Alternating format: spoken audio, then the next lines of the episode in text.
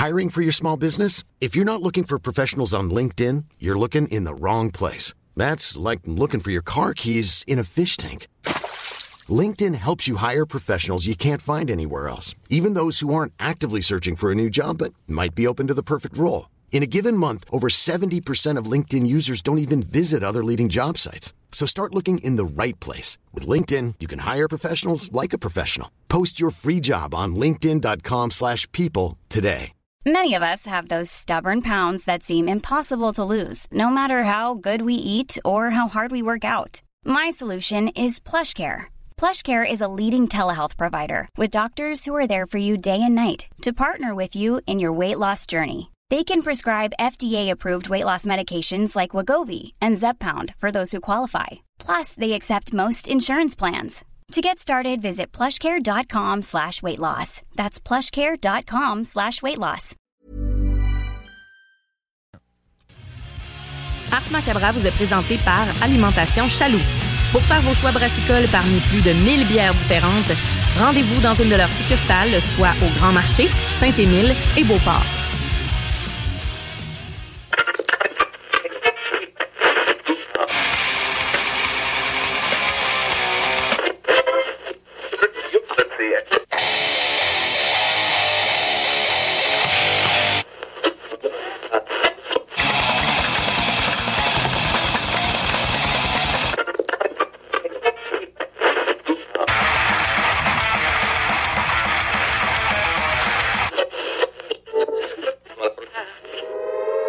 Avertissement. Ars Macabra est une émission axée sur la musique et la sous-culture métallique qui se veut totalement libre, sans filtre ni censure.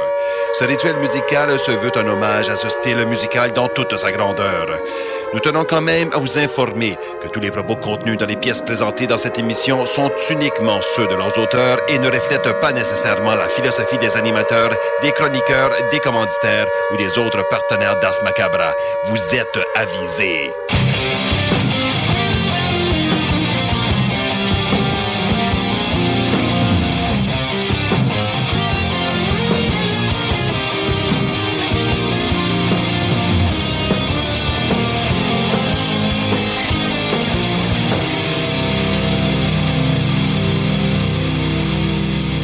Salut les métalleux et bienvenue à l'épisode 285 d'Ars Macabra. Vous êtes avec Matraque encore une fois et comme à l'habitude, je suis accompagné de Sarah. Salut Sarah, ça va bien? Bien, le bonsoir, ça va bien toi-même? Yes!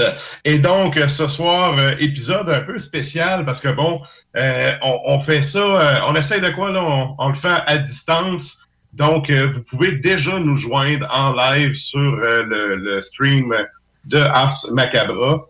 Donc, euh, le show, en fait, on va essayer de faire tous les, les, les segments parler comme ça. Puis, euh, avant d'aller plus loin, ben, je veux saluer les auditeurs qui écoutent depuis CGND à Lévis. Salutations également à ceux qui écoutent depuis CFRED dans le Grand Nord, ainsi qu'à CIBL dans la grande région de Montréal. Vous êtes salués, chapeau bien bas. Salut, salut. Et donc, qu'est-ce qu'on a ce soir au programme? Épisode thématique sur la messe des morts qui va avoir lieu dans... Euh, ben, c'est la semaine prochaine, en fait. Ah donc, oui. La Messe des Morts, festival black metal, un des seuls festivals black metal, ou du moins le seul de cette envergure-là, euh, qui a lieu au Québec. Et, euh, ben, au Canada, fait... c'est pas en Amérique du Nord. Il me semble qu'il y a même des gens des États-Unis oui, qui arrivent, qui débarquent, puis qui. C'est un voyage, là, un peu comme exact, euh, quand exact. je suis voir au Steelfest. Yes! Et donc, euh, ben, c'est ça, euh, le, la messe des morts qui va avoir lieu la semaine prochaine. Ce qu'on fait ce soir, c'est qu'on vous diffuse des pièces des bands qui vont jouer.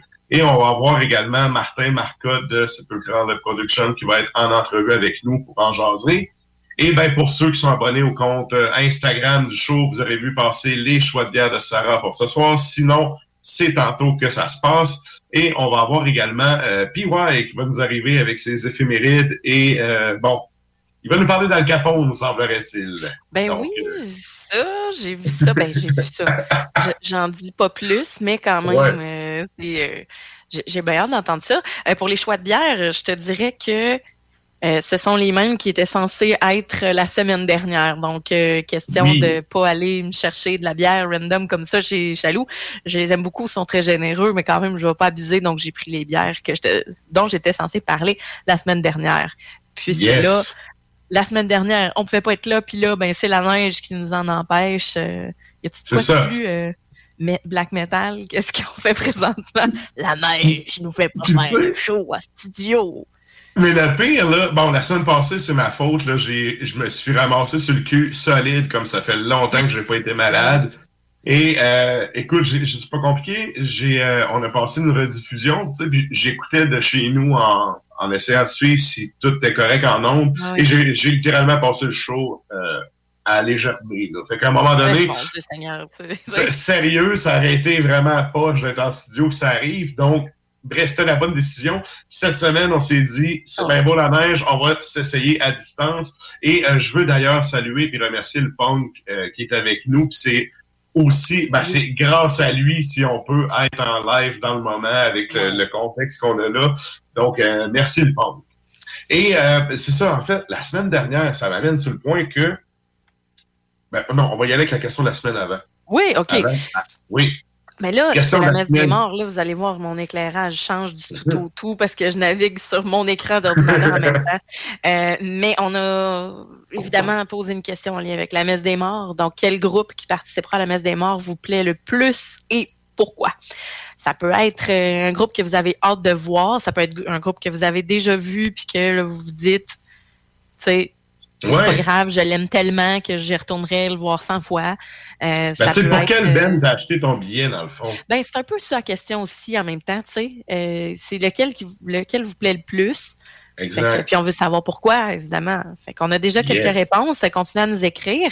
Puis euh, on pourrait peut-être même euh, faire un petit retour sur euh, la, la, question de la semaine dernière, peut-être tout à l'heure, là, pour mm-hmm. voir là, parce qu'on a quand même posé la question à savoir, on, on demandait quel conflit armé vous a le plus marqué et pourquoi? Fait que si ça vous tente, on peut on peut y revenir tout à l'heure. On a eu quelques commentaires. Fait que je sais pas, veux-tu qu'on regarde ça tout de suite ou euh? Ben, on peut y aller là, puis euh, on va clairer. C'est parce que la semaine dernière, je vais faire un retour sur deux shows aussi que je t'allais voir, puis je, je veux pas passer ça sous silence. Fait qu'on va clairer la semaine dernière, puis on va rentrer dans le vif du sujet de la semaine de cette semaine après. Fait que oui, un retour sur la, question sur euh, quel conflit qui avait le plus marqué les gens. Parce que la semaine dernière était la semaine où avait lieu, euh, ben, où avait le, jour du souvenir. Euh, c'est pour ça qu'on vous demandait combat, bataille, euh, armée, etc. Donc, quel conflit armé euh, vous a le, le, plus marqué. Et donc, on avait Doom Tremblay qui disait mon deuxième divorce. écoute, écoute, c'est un de mes amis personnels, je confirme. voilà. Et ensuite de ça, si je me trompe pas, Dome aussi est un, ancien militaire, alors ça le concerne directement, euh, cette question-là. Euh, Stéphanie Masson nous dit la guerre entre les poêles et les preps, ça arrive sud de Montréal pendant son adolescence. Stéphanie, d'ailleurs, on va pouvoir la voir euh, sur les planches du mm-hmm. théâtre la semaine prochaine dans le cadre de la messe des morts avec November Grief. Yes. ça, les poêles, là les poils à Saint-Raymond, là, il y a une vidéo à Saint-Raymond à Polyvalente Louis Jobin où tu avais justement les yo puis les poils. les yo puis les poils, ouais, ouais. C'est encore. Oui, oui. c'est la, fameuse vidéo connue, là. Oui. OK. Écoute, euh, c'est ça, c'est encore disponible sur les internets. Bref, bon, ouais. ça avait marqué, euh, ça a marqué beaucoup de gens, ça. À Montréal aussi également. On peut, oui, c'est ce qu'on peut voir. on, a, Louiseau euh, qui nous dit Skater versus Yo à Roger Comtois? Mais il dit plus sérieusement, euh, de mon vivant, un, la guerre du Golfe en 91, premier conflit qu'on suivait à la télé comme un jeu vidéo qui a fait mon mm-hmm. éveil politique international. Ensuite, il dit deux, la Bosnie. Euh, j'ai grandi très près de Valcartier. Beaucoup des pères de mes amis sont allés et sont revenus aussi traumatisés. Ensuite de ça, numéro 3, la crise d'Oka, parce que c'était près de nous. Euh, numéro 4, le Rwanda, très euh, terrifiant, totalement horrifiant. Et numéro 5 aussi, le 11 septembre 2001 et la guerre en Afghanistan, quand j'étais au cégep en histoire et civilisation. Et numéro 6, la guerre en Irak, qui coïncide avec son bac en Sciences Po. Alors, euh, merci Louiseau, c'était vraiment très, très détaillé comme réponse. On aime ça comme ça. c'est vrai que la, première guerre, la guerre d'Irak puis du Koweït, là, ça passait à la télé puis on suivait l'actualité, on, l'avait un peu en temps réel, ça, ça c'était quand même particulier. Fait que oui, effectivement, Mm. Ensuite, on a Georges Lemieux qui dit le mémoire de 2016. Ensuite de ça, on a euh, Meyer Gert Lambert qui dit une chicane de voisins qui s'est réglée à la fin d'une soirée au petit bord du village. ok, ok, ouais. Euh, Christian May nous dit la guerre des Mohawks au Québec. Et Louis Girard Lacasse nous dit Bayonet Charge à Gettysburg durant la guerre civile américaine. Fait que quand même, on a des gens, euh, des gens qui, euh, qui sont éveillés et qui, qui suivent ça, ou qui ont suivi ça du moins. Gettysburg, c'est une boucherie, là. C'est, ouais. C'est une boucherie, là. Quiconque s'intéresse un peu à l'histoire américaine, ouch! Oui, alors euh, ben voilà, c'est nos réponses la semaine dernière. Fait qu'on avait promis qu'on allait revenir, alors voilà. Mais là, cette semaine. Ça serait, quoi, toi, ta réponse au conflit? pas pensé vraiment. Conflit armé, ben tu sais, il y a le, grand classique là, de la deuxième guerre mondiale, euh, mais euh, j'irais également, ben c'est quel conflit armé, je te dirais que le nucléaire me fait quand même assez peur aussi euh, dans la vie. Alors, euh, je te dirais Vive que... le trash! non, je, te dirais que Louiseau, quand il a parlé du, du 9-11, ça reste quand même qu'ils ont le plus marqué parce que moi, j'étais en secondaire 2, euh, puis début secondaire 2, puis dans le fond, c'était je comprenais pas trop ce qui se passait au début. Puis euh, justement, on, on, avait une prof, euh, on avait une prof d'histoire. Bon, c'était une religieuse dans le temps. Puis tu sais, elle, nous a quand, même pris le temps de nous expliquer un petit peu, même si euh, c'est une religieuse, tu qui enseigne vraiment l'histoire. c'est en latin à la limite là. Ouais, Mais elle a quand même pris la peine de nous expliquer un brin, puis tu sais, fait que c'est comme la source un peu de, de bien comprendre ce qu'est euh, la guerre et de ce qu'est euh, euh, de ce qui starte quelque chose, qui provoque les, les gros éléments déclencheurs finalement que quand on quand on, on, on étudie l'histoire, on sait c'est quoi, on connaît les dates, on sait c'est quoi les éléments déclencheurs de, de ces événements-là qui sont importants, mm-hmm. mais on les mm-hmm. vit pas sais, là, oups, quand t'en vis un, c'est différent. Fait que je te dirais que ça pourrait être quelque chose. Toi, euh, tu as sûrement quelque chose à dire avec ça, genre quelque chose ouais. ou quelque chose de même. Là. Ben, même pas sérieux. En, termes, euh, Louiseau, il a mis le doigt dessus. Tu sais, moi, c'est la guerre de Bosnie-Herzégovine. Ouais, Parce que à l'époque, j'étais assez vieux pour comprendre qu'il y avait une guerre. J'étais assez vieux pour comprendre qu'il y avait un génocide. C'est là aussi que j'ai euh, c'est là que ça m'a convaincu que l'ONU, c'était de la merde, puis qu'il fallait que ça tombe à terre un jour. Parce que comme la Société des Nations qui l'a précédé, c'est un organisme totalement merdique qui est téléguidé par des intérêts politiques supérieurs, qui fait en sorte que les pays sont faussement représentés là-dedans. Ben, ça se construit une élite de fausses représentations, en fait. Oui. Puis en fait, tu ce, que, ce qui m'avait fait vraiment euh, détester l'ONU, après l'avoir visité en personne, c'est que euh, il y avait une des, euh, des profs que j'avais, son fils était militaire. Et il était venu nous raconter, lui, il était tout heureux, il s'en allait en mission avec les casques bleus, puis toute l'équipe. Mm. Moi, dans ma tête de petit gars, c'était comme, tu t'en vas à la guerre, là. Là, il nous expliquait que ben, il avait pas le droit d'intervenir à moins qu'il se fasse vraiment attaquer. Sauf qu'on s'entend dessus que tu sais, tes casques bleus, ils sont pas assez capables venir t'attaquer, mais ils vont faire comme au Rwanda, tu sais, ou euh, ailleurs, puis ils vont aller génocider dans ton dos en arrière. Fait que là, je me disais, mais ça donne quoi d'envoyer nos soldats crever là-bas? alors qu'ils n'ont même pas le droit d'intervenir, ils ont juste le droit de se défendre? Puis tu sais, en tout respect pour les militaires, j'ai plein de potes militaires, j'ai un ben grand respect pour cette job-là sais, merci de la faire pour nous, cette job-là. On a besoin du monde comme vous pour le faire. Sauf que, tu sais, moi, l'ONU puis les casques bleus, là, ça vaut fuck all. Fait que, tu sais, euh, ça, ça m'a un peu...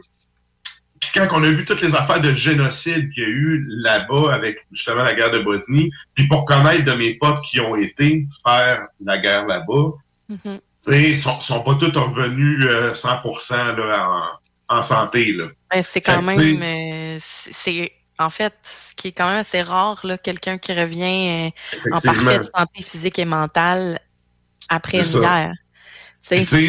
le contexte fait que, en fait, je comprends que le monde là-bas, avait, il y avait besoin qu'il y ait quelqu'un qui ait intervenir.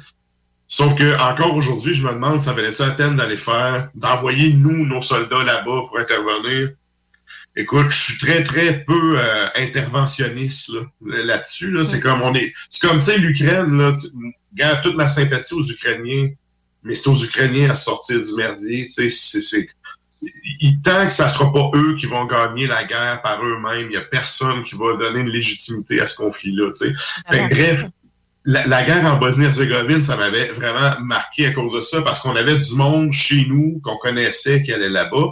On voyait au téléjournal le soir, à tous les soirs, tu voyais des échanges de coups de feu, tu sais, puis je me souviens plus s'il y a eu des, des, euh, des militaires d'ici qui ont été euh, qui ont rentré dans des pertes, là, probablement. Non, mais je veux dire, il y a sûrement eu des pertes canadiennes là-bas. Sauf que, tu sais, ce que je me rappelle, c'est que peu importe ce qui arrivait, ça tirait du gun, puis c'était la guerre civile, tu sais. Fait que ça, ça avait quand même marqué beaucoup euh, de mon côté, là. Ouais. Fait que bref. Puis là, ben, c'est ça, c'était le jour de souvenir, l'armistice. Donc, euh, on voulait justement souligner ça un peu. Euh, le, le, contexte a fait que, bon, ça n'a pas donné, mais bref, on voulait se reprendre pour ça. Donc, euh, salutations aux militaires euh, qui écoutent le show. Il y en a vraiment ben beaucoup, en plus dans la région. Salut à vous. Et là, euh, ça m'amène, c'est vrai, la question, avant que j'aille mon anecdote de show, la question de la semaine, cette semaine, il y a déjà du monde qui a commencé à répondre. Là. Vous pouvez aller continuer de commenter, on fait un retour en fin de show. Et là, ben, je veux faire un retour sur les deux shows que je suis allé voir la semaine passée. Ben oui! Il y, avait le premier soir, c'est un Ben que j'ai appelé Fructis, qui est en première partie de Chaos Catharsis et de euh, Necrotic Gore Beast. Qui, by the way, les deux derniers Ben ont fait vraiment un show, ça coche, ça brassait sur un méchant temps. Euh, Chaos Catharsis, qui est un Ben de Québec, qui roule depuis vraiment longtemps. Les gars font pas souvent de show. C'est des gars qui ont plein d'autres occupations. Euh, mais tu sais, ils roulent leur boss depuis tellement longtemps. Ah Puis tu sais, c'est mes potes, regarde, je, me suis même... Euh, je suis toujours full patch de merch de Chaos Catharsis. C'était vraiment cool. Puis Necrotic Gorbies qui ont fait un excellent show aussi. Là. Très ah, bonne performance peu importe où est-ce que je les entends, parce que, tu sais, je connais des gens qui trippent bien raide de cette bande-là, puis on dirait que je les voyais partout récemment, puis j'étais comme quasiment écœurée. Ça veut pas dire qu'ils sont pas bons, là. Au contraire, là, c'est vraiment... Non, euh, ils ont ciblé le marketing, tu sais. oui, vraiment, là. Fait que, c'est un, excellent band, puis euh, j'aurais aimé ça là, mais...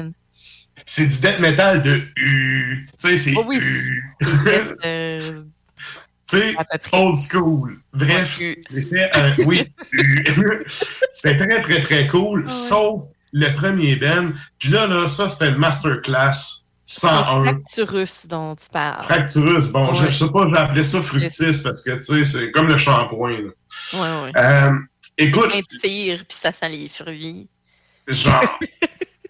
Mais tu sais, il y, a plein d'affaires qui sont arrivées que je me suis dit, ça, c'est le genre de choses que, tu sais, tu veux apprendre à quelqu'un ce qu'il faut pas faire dans un show, là, écoute ce, show-là. Premièrement, tu sais, bon, on va, on va euh, mettre les pendules à l'heure, tu sais, il était trois, un chanteur, un guitariste, un drummer, il n'y a pas de basement. Fait que là, en partant, tu écoutes les tunes, tu dis, c'est donc bien vide, il manque la bass. Bon, déjà que les compos sont pas très, très évolués puis très profondes, tu sais, il manque un instrument. Je veux dire, ça paraît vraiment, là. Tu sais, t'as un drum puis une guitare avec un gars qui attend que la tune finisse pour parler puis prendre tout le spot. Fait que, tu sais, à un moment donné, ils précisent entre deux tunes que, bon, ils n'ont pas de bassiste puis qu'ils n'ont plus de bassiste. puis qu'en fait, tu sais, prochaine fois, on va revenir avec un bassiste. Bon, OK, ça arrive. Ben, même à ça, on n'est pas cave on l'entend qu'il n'y en a pas de bassiste et vous ah, êtes trois sur stage. C'est ça. Mais bon, mais ça, tu sais, écoute, c'est bonne guerre, le gars. pour faire l'histoire courte, le bassiste, il est allemand, il est allé, ça c'est câble, là, il est allé aux États-Unis avec son visa de travail, son visa d'étudiant passé date. Il est revenu à la frontière, puis ben, il n'a pas pu rentrer, fait qu'il l'a renvoyé en Allemagne. Parce qu'à quoi tu t'attendais, le gros? Champion! Fait que là, en partant, tu dis, bon, OK, il, manque de profondeur dans la tune, puis dans le son. Puis là, on vient de comprendre pourquoi dans le son, il en manque, mais ça n'enlève pas au fait que, tu sais, un moment donné, là, la seule affaire qui était cool à écouter, c'est le drum, parce que c'était juste des pickings de grosses cordes. Tu sais, c'est beau que tu aies une corde, tu fasses des pickings là, en rythmique, là. Mais c'est parce qu'à un moment donné, tu sais, j'avais l'impression d'écouter huit fois la même tune.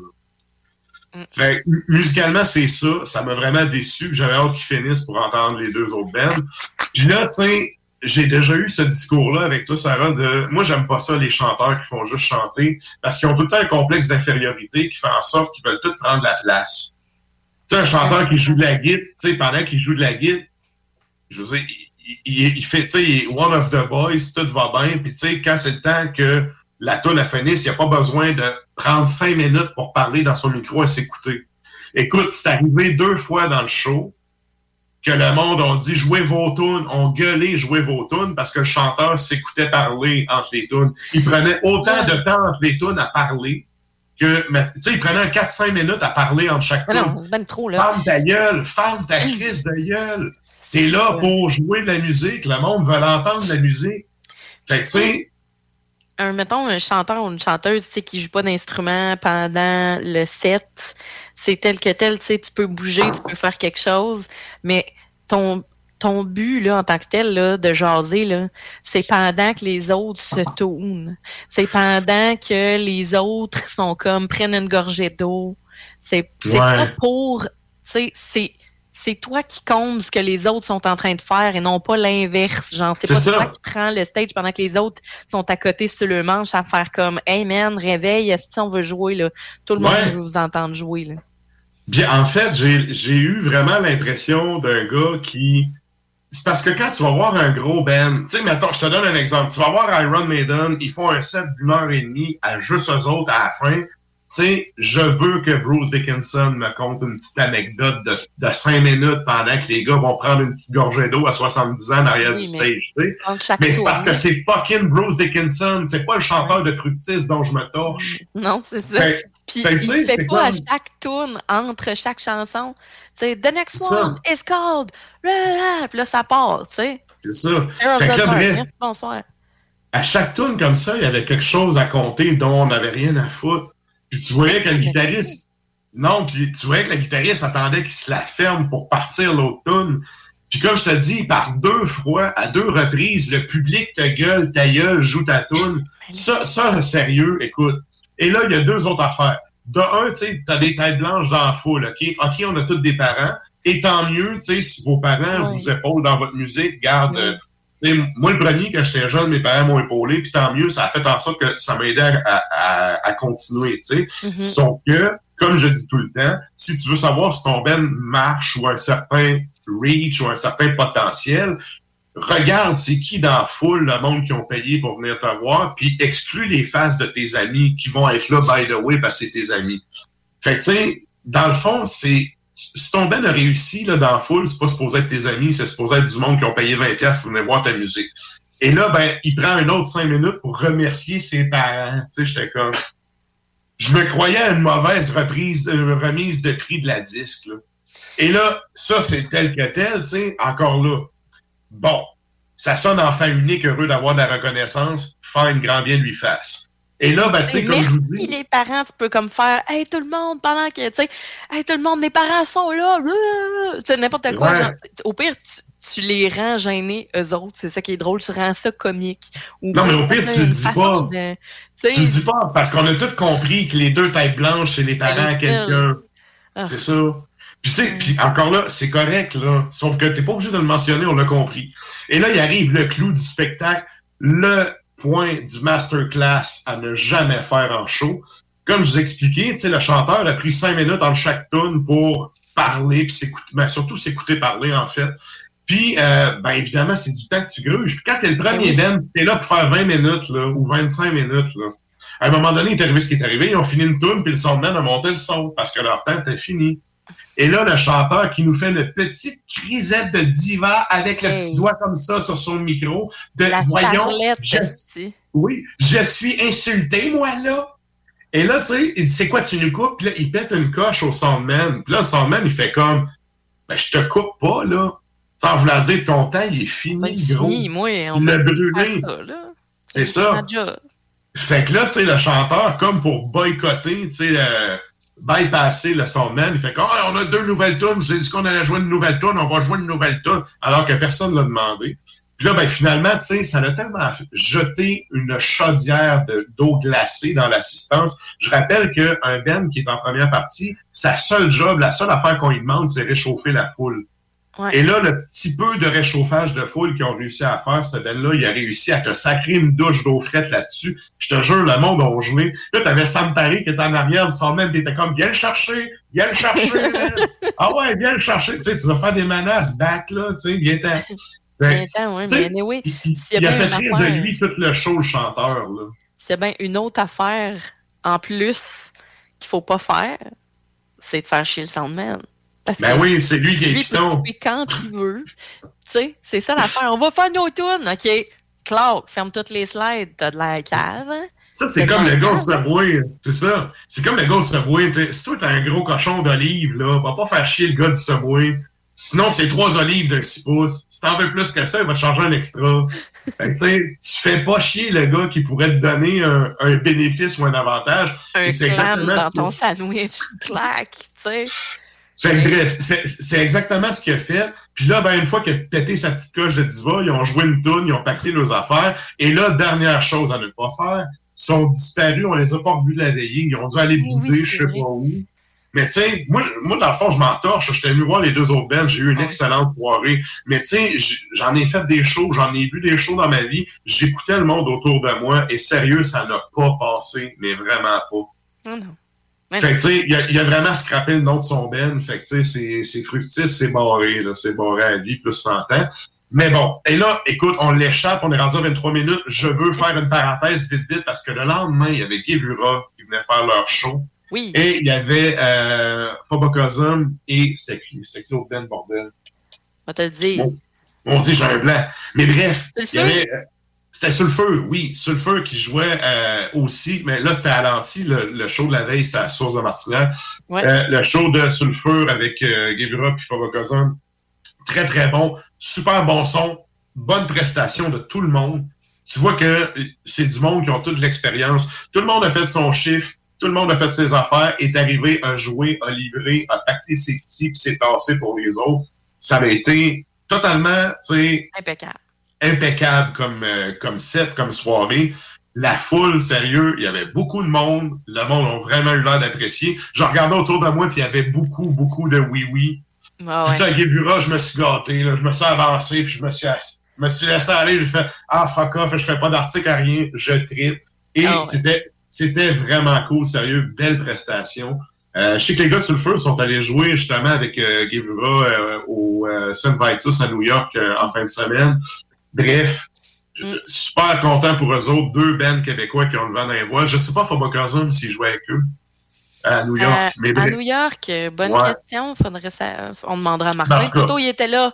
Oui, exact, exact. Donc, mais c'est tout le temps cool d'avoir des bands québécois qui vont chercher l'exposure à, l'international parce que, ben, tu sais, ceux qui écoutent le show commencent à me connaître. Là, moi, le monde qui pense, si ça me fait chier. Voyez grand.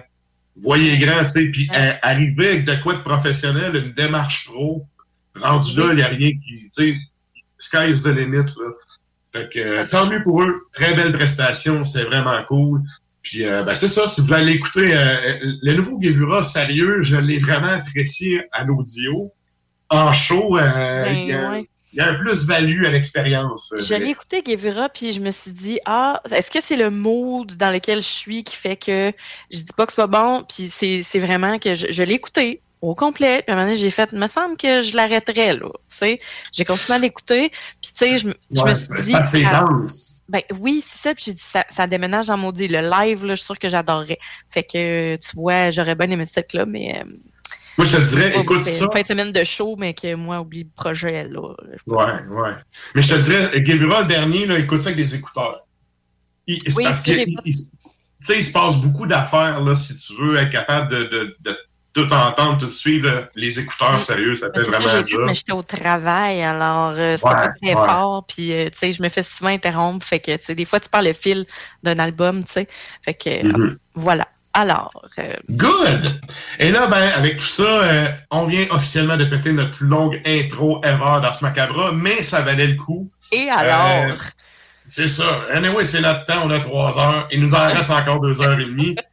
Fait que euh, là, nous autres, on s'en va au bloc publicitaire, puis on vous revient avec du beat. Depuis trois générations. Salut les métalleux. Vous écoutez Ars Macabra tous les mercredis soirs à 16 JMD, mais vous en prendriez plus? Écoutez Le Souterrain, rituel métallique que Matraque anime en compagnie d'une équipe de chroniqueurs tout aussi crinqués. Puis parce que c'est un podcast, mais disons que Matraque se laisse aller avec un peu plus de loose dans l'éditorial. Sinon, je sais qu'il y a un certain temps que Blackguard là, qui collait comme, euh, comme un taux au cul d'un vieux en CHSLD. Dès qu'il y avait une annonce ah, de spectacle, t'avais Blackguard qui était là, puis c'était pas une affaire comme Mortis, Profondis Mortis, une affaire du genre avant. Profundis Mortis. Ouais, c'est ça. Puis tu sais, ils ont changé de nom pour faire du cash tout, ils ont pogné un gros label, puis là, ben, tu sais, ils ont écœuré tout le monde de leur présence parce qu'ils étaient partout. Je sais que Lost Battalion, il y a, euh, comment ça s'appelle, le groupe suédois. Euh, Sabaton, je pense qu'ils vont faire une tune aussi là-dessus. Je sais pas, je déteste Sabaton. Écoute, euh, je faisais que rappeler les faits. mais, mais, c'est ça. Le Souterrain, c'est LE podcast officiel d'Ars Macabra. Viens faire un tour sur nos pages Facebook et Instagram ou passe directement par notre blog au arsmediaqc.com pour y télécharger les nouveaux épisodes.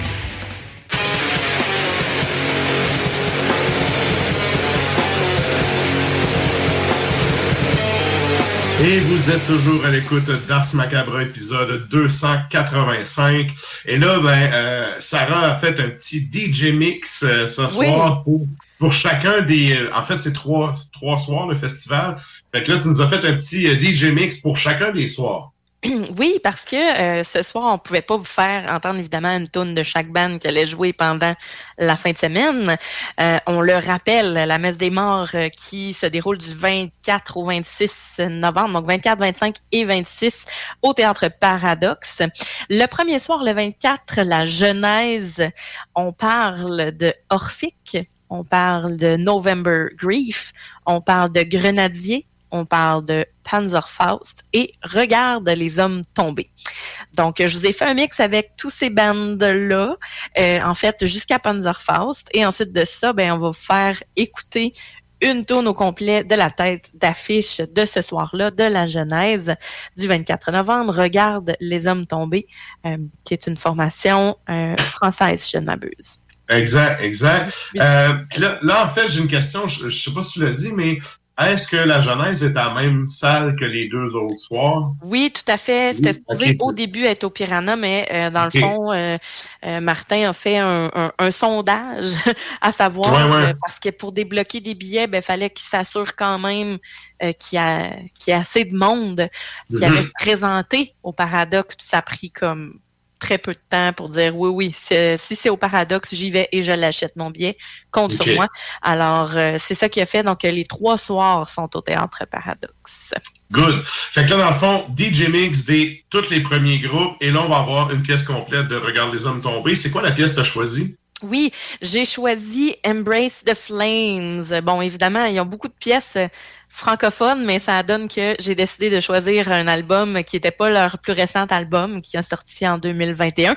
Euh, donc, c'est Exile, l'album de 2015, et on s'en va entendre Embrace the Flames de Regarde les hommes tomber juste après le petit mix.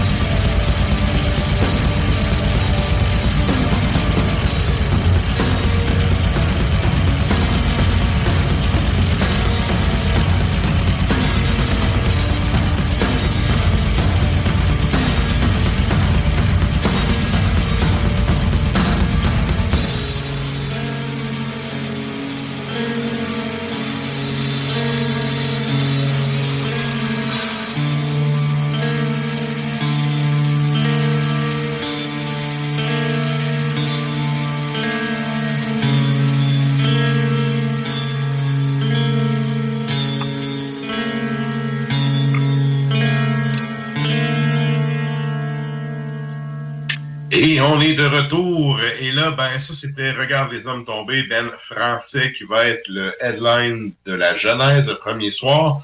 Et là, ben, euh, ceux qui sont abonnés au compte Instagram du show, vous avez vu passer des choix de bière de Sarah pour ce soir. Et pour les autres, ben, c'est là que ça se passe.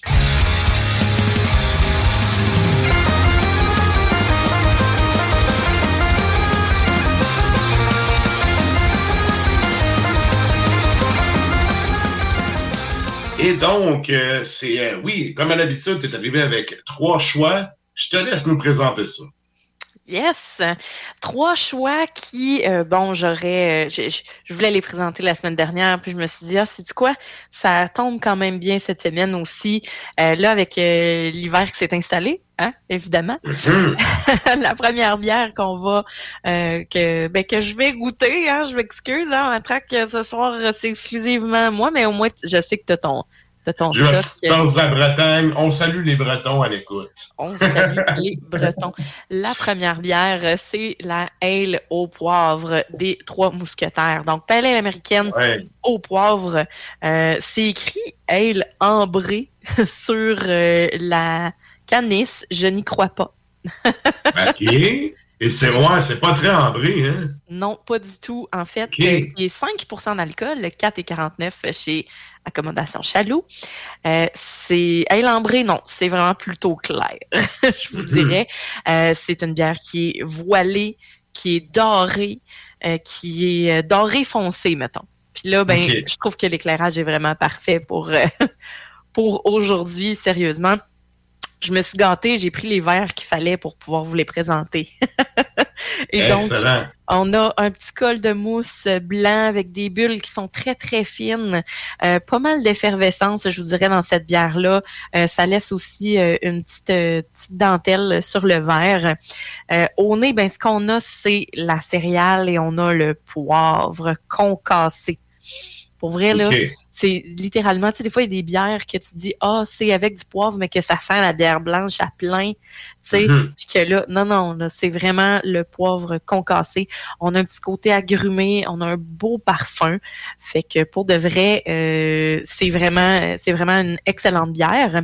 En bouche, mais là, on va être vraiment sur la céréale. Bon, c'est sûr que c'est en plus vraiment plaisant avec le col de mousse qui est quand même assez crémeux. Fait que je vais me faire une moustache juste pour vous. Mais on est vraiment sur la, la, céréale. On a un petit malt, pas, pas grillé caramel, là, mais euh, on a euh, une céréale très intéressante. On a un côté agrumé, un peu zeste d'orange, parce que on a vraiment l'amertume sur le vraiment le dessus euh, du palais. Et évidemment, bon, blé, on a une texture qui est quand même huileuse aussi, un brin. C'est quelque chose qui est vraiment très frais.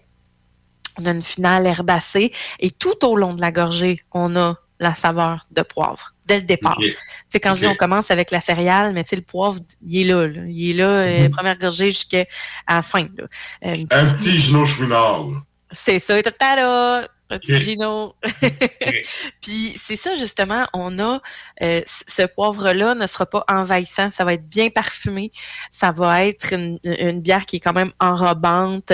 Puis c'est quand je dis poivre concassé, on parle de fraîchement moulu. Là. Puis plus ça avance dans les gorgées, plus on le goûte, plus on goûte les, les différentes, euh, euh, comme je, comment je pourrais dire, les différentes Est-ce que, ça vient, est-ce que ça vient de plus en plus piquant au fil des gorgées? Un petit peu, mais c'est pas piquant. Euh, c'est poivré, mais ça va pas chauffer. mais on sent tranquillement que plus on prend des gorgées, les, les, les gorgées, mettons, je te dirais, dans après 4-5 gorgées, on sent une petite chaleur, mais c'est vraiment pas euh, c'est vraiment pas intense. Mais moi, je trouve ça le fun parce que tant qu'à avoir du poivre, je veux que ça goûte le vrai poivre. Je veux pas que ça soit genre semi-saveur de. Puis euh, je trouve ça aussi plaisant parce que on a une amertume, mais c'est pas une amertume qui va être trop intense. Euh, on a quelque chose qui est herbacé, un peu piney même, puis euh, un peu résineux, là, pas trop. Puis pour vrai, c'est une bière qui va être très équilibrée, qui est goûteuse, qui est peintable à souhait et qui justement on, est comme dans les, les bières euh, les bières pâles mais qui sont qui ont beaucoup de personnalité et donc je trouve que ça va bien avec ça un bon steak euh, une poutine une poutine sans son ah, oui. ah oui hein? ça, goûte le poivre fait qu'avec ça ce serait okay. Râpé euh, vraiment. Ou une poutine au poulet aussi ou un genre de hot chicken, tu sais quelque chose là de réconfortant puis qui va vraiment il faut du salé. Il faut du salé ou un peu de, de junk là, avec ça, c'est le best, là, mais un steak ou une poutine, euh, quelque chose au poulet avec de la sauce. Il faut du gravy. C'est ça qu'il ouais, faut. Ouais. faut du gravy, il faut de la sauce brune pour que le poivre ressorte encore plus. OK. Mais ça, habituellement, là, trois mousquetaires sont assez... Euh, ben, tu sais, moi, une des choses que j'apprécie de cette brasserie-là, c'est que c'est équilibre. C'est souvent, c'est des bières souvent équilibrées. De ce que j'entends, c'est un peu ça encore là avec celle-là. Absolument. Puis tu sais, moi, ça à chaque fois qu'il y a une bière au poivre à quelque part, c'est clair que je la prends. Tu sais, je, peu importe, peu importe ce qui se passe, j'ai jamais goûté Vlang, je vais goûter. Puis là, fait que là, trois mousquetaires, mais c'était comme évident là que j'allais j'allais triper. Puis tu sais, je pense que c'est pas c'est pas vraiment une, nouveauté non plus. Puis c'est c'est un peu dans leur euh, tu sais quand on regarde l'affichage là le, euh, la photo, ben c'est comme dans les dans leur classique, leur série classique finalement là, mm-hmm. parce que sais mm-hmm. ils font pas toutes euh, en canette là, puis tu sais j'avais déjà amené la New England IPA par exemple, on sait que c'est pas leur pas leur spécialité non plus quand même, là. Mais euh, c'est jamais décevant. Jamais décevant. Oui, puis tu sais, ils ont quand même innové dans les dernières années parce qu'ils étaient vraiment cantonnés à l'allemande pendant longtemps. Puis là, tu sais, ils ont sorti un peu des sentiers euh, battus là-dessus. Puis c'est quand mm-hmm. même intéressant, tu sais, parce que ils ont réussi à faire de quoi de très, très, euh, très, très acceptable, sais, même plus qu'acceptable dans, dans plusieurs cas. Là. Une que j'adore de cette brasserie-là, puis ça fait longtemps qu'ils n'ont pas fait, me semble, c'est la Rauch Beer. C'était ah, tellement bon. Je l'ai pas, euh, je l'ai pas spoté. ouais. Non, mais ça fait un bout qu'ils n'ont pas fait. Euh, ouais. OK, ils n'ont juste pas brassé d'autres. OK. Parce que ouais, je sais qu'ils ne pas nécessairement se rendre, là, mais. Non, mais c'est parce qu'il y a une année, en fait, il y a un malt euh, allemand spécifique là, qui était supposé ah. utiliser, puis qu'il n'y en avait plus ça a fait en sorte qu'ils n'ont comme pas vraiment pu rebrasser là, depuis. Là. Fait ça serait à vérifier, bref. Ça s'est pas rendu à brossard. Ouais, c'est ça. Écoute, euh, et là, donc, on y va avec ton deuxième choix ça. yes, deuxième choix. On reste euh, à Québec cette fois-ci avec euh, Emporium. Vous connaissez mon amour pour Emporium. On y va avec la Senatus 6. d'Emporium, évidemment. Senatus, ce sont des séries, des, des, brassins spontanés en tant que tels série de découvertes éphémères, euh, etc. C'est des New England IPA du moment qui font. Mm-hmm. Et donc, c'était leur numéro 6 qui est sorti quand même assez récemment. Donc, New England IPA du moment, euh, on a des houblons mosaïques écrits au pop avec ça. Euh, c'est 7,2% d'alcool et 7,99 chez Accommodation Chaloux. À l'œil, on va voir le standard New England IPA. Donc, vous avez vraiment la bière jaune euh, qui est pas voilée, là, qui est brumeuse, qui est crémeuse. Euh, on a euh, vraiment une, une mousse qui est bien présente, qui reste littéralement gommée au verre. Et au nez, ben, sortez la crème solaire, les tropiques. Pour vrai, c'est les tropiques. On a la mangue qui est là à fond on a un côté euh, abricot, on a un côté ananas aussi qui est présent. Et là, en bouche, bien évidemment, beaucoup de mangue, vraiment beaucoup de mangue, mhm.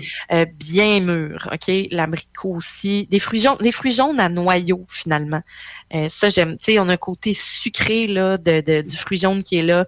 On a, ça a l'air juicy beaucoup aussi dans le verre là. Mm Oui, on a quelque chose. ah oui, Totally. Euh, totalement. on a la pêche. Euh, puis on a même le, fruit de la passion. On a une belle acidité, le fruit de la passion. Là. Je sais pas si vous aimez ça, le fruit de la passion. Tu sais, on en parle souvent dans la bière, mais avez-vous déjà mangé un fruit de la passion?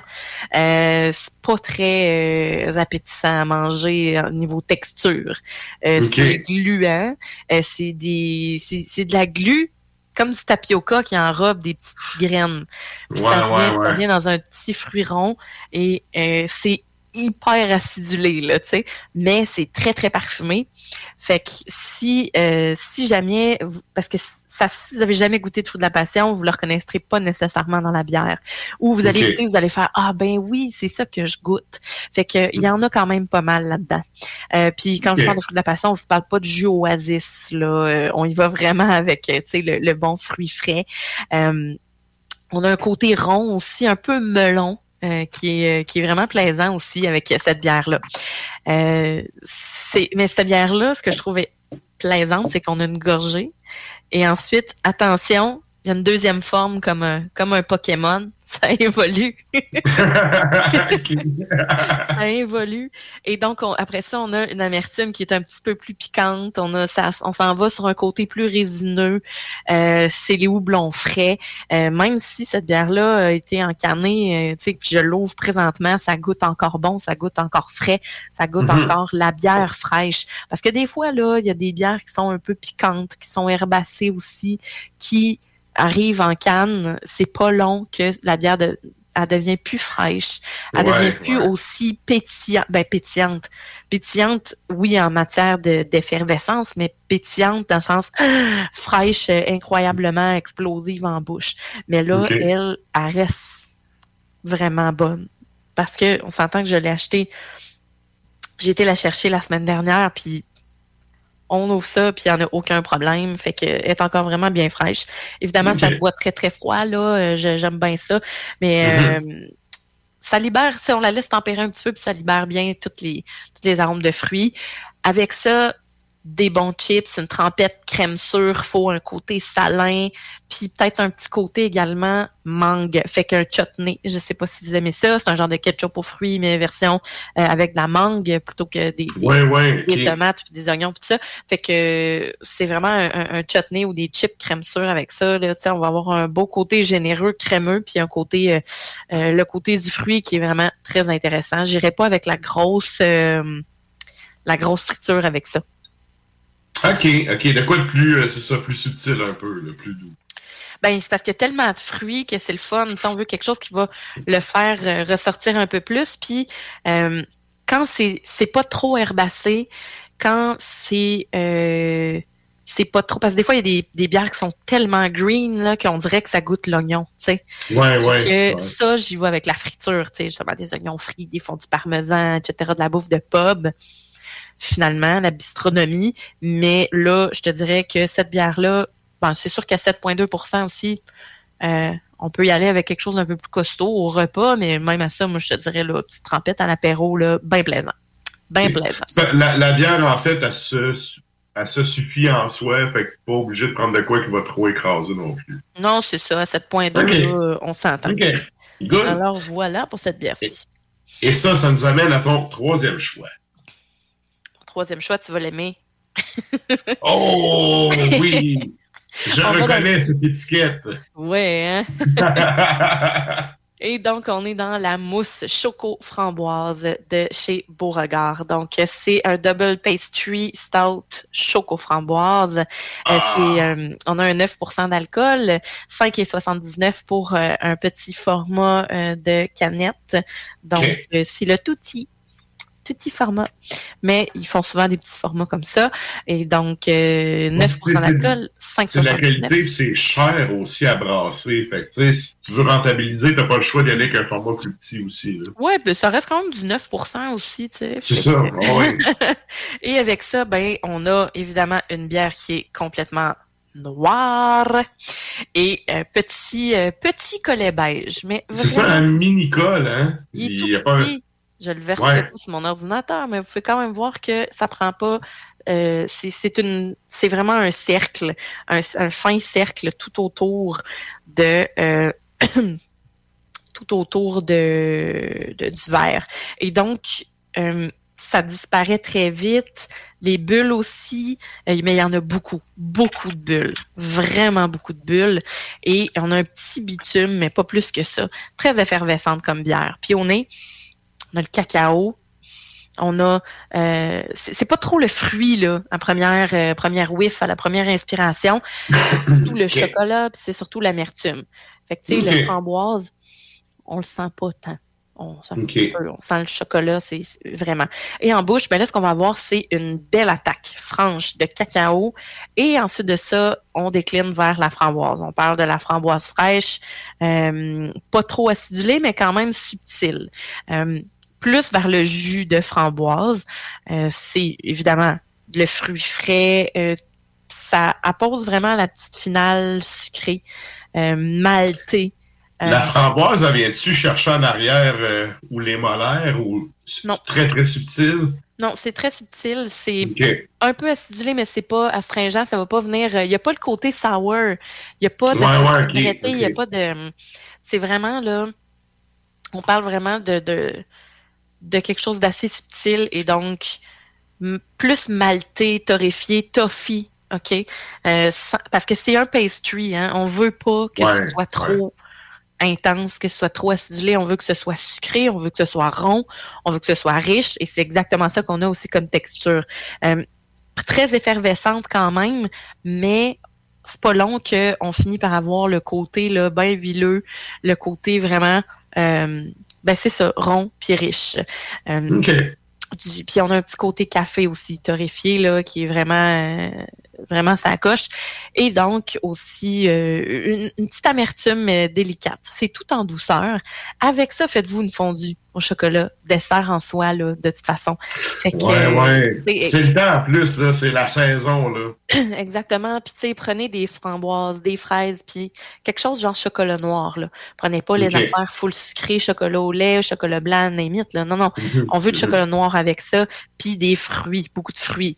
Tu sais, oui, banane si vous voulez, mais vraiment, là, fraises et framboises, là, ça va être de toute beauté avec cette, euh, avec cette bière-là. Donc, voilà pour nos trois Excellent. Merci, Sarah. Ça fait plaisir. La chronique bière d'Ars Macabra vous a été présentée par Alimentation Chaloux. Trois points de vente pour vous servir. Grand Marché, Saint-Émile et Beauport. Passez voir leur belle équipe pour obtenir des conseils sur les produits disponibles en magasin, pour vous procurer les plus récents arrivages houblonnés, de la bière de soif aux élixirs de qualité supérieure des microbrasseries du terroir. Et là, ben nous autres, euh, on est rendu déjà à nos blocs publicitaires, fait on va se clencher ces, euh, ces pubs-là et on revient avec d'autres beats. Depuis trois générations. Salut, c'est Sarah Das Macabra. Tu nous écoutes tous les mercredis à CGMD, mais tu en prendrais plus. Sache que Matraque anime également Le Souterrain, un podcast métallique constitué d'une autre belle équipe de crinqués tout aussi passionnés. Et parce que podcast rime avec opinion, n'y a pas juste Matraque qui râle et qui se sert du crachoir. J'ai trouvé ça capoté. Il est vraiment du début à la fin dans son dans son concept. Quand tu vas sur son Bandcamp, c'est marqué euh, bon, euh, je me suis reclus dans le haut de ma tour et j'ai fait des trucs avec mes potions.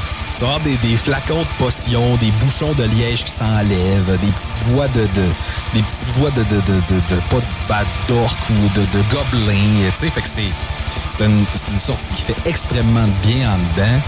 Il y a de la guitare acoustique, euh, il y a de la tambourine. C'est très, très médiéval. Là, euh. oui, oui. En plus de ça, tu vas avoir des, des ambiances de, de, de, de, de je dirais pas d'Erlyn Meyer ou en tout cas, vu qu'il n'y avait pas ça dans ce temps-là.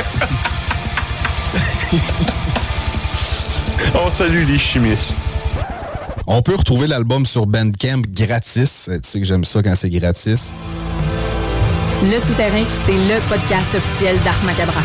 Viens faire un tour sur les pages Facebook et Instagram ou passe directement par le blog au arsmediaqc.com pour y télécharger les nouveaux épisodes.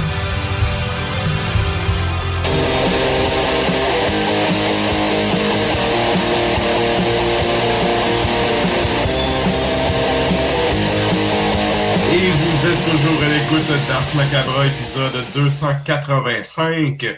Et là, ben nous autres, euh, le temps file, fait qu'on s'en va directement au show de la semaine.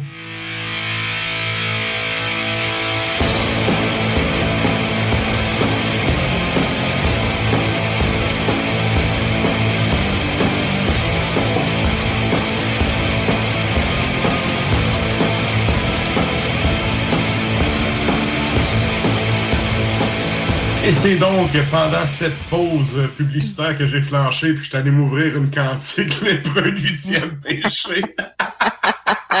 ben oui. Ah, écoute, tu sais, t'es venu me chercher par les sentiments avec la beau regard. Ben, ça, je me disais. Je me suis dit, ouais, ouais, il y a sa petite tasse, là, galet, galet. Hein. Yes, et donc, euh, ben, comme disait la vieille corrompue libérale, où est-ce qu'on peut aller dépenser nos dollars loisirs cette semaine? les dollars loisirs. On a quelque chose cette semaine.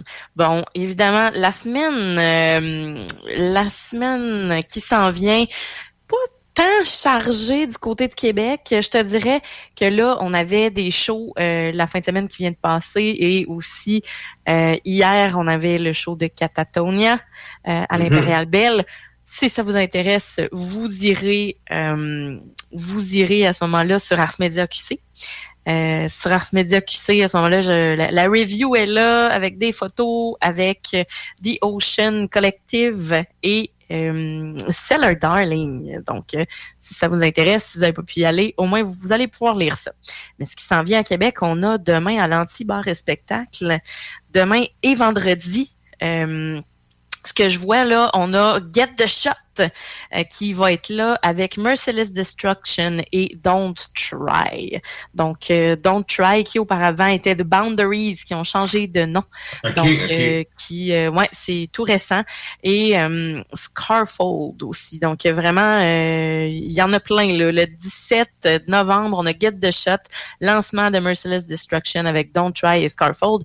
Et vendredi 19h, toujours à l'anti, on a Get the Shot avec Don't Try et Shut away.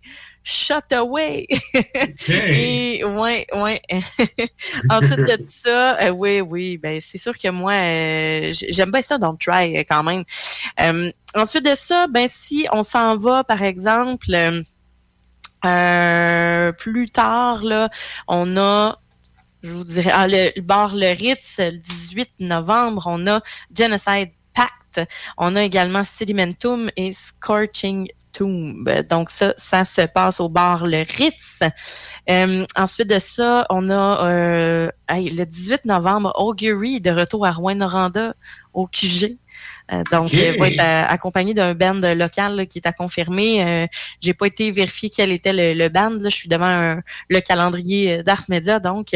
Et donc, c'est ça, Rouen-Noranda, quand même. Augury, ça fait pas longtemps qu'ils sont passés, fait que let's go, ils retournent. Euh. Ouais, on les salue. Place Belle, euh, donc euh, Three Days Grace. Bon, c'est pas tout à fait métal, mais en tout cas, euh, ça va être, ça va être. c'est pas tout métal. je viens de le voir, puis j'ai fait mm, Three Days Grace. On peut bien en rire. C'est moi les noms là, avec des chiffres là avant, là, puis tout, tu sais comme Five Finger Dead Punch. non, pas, pas, capable, pas capable.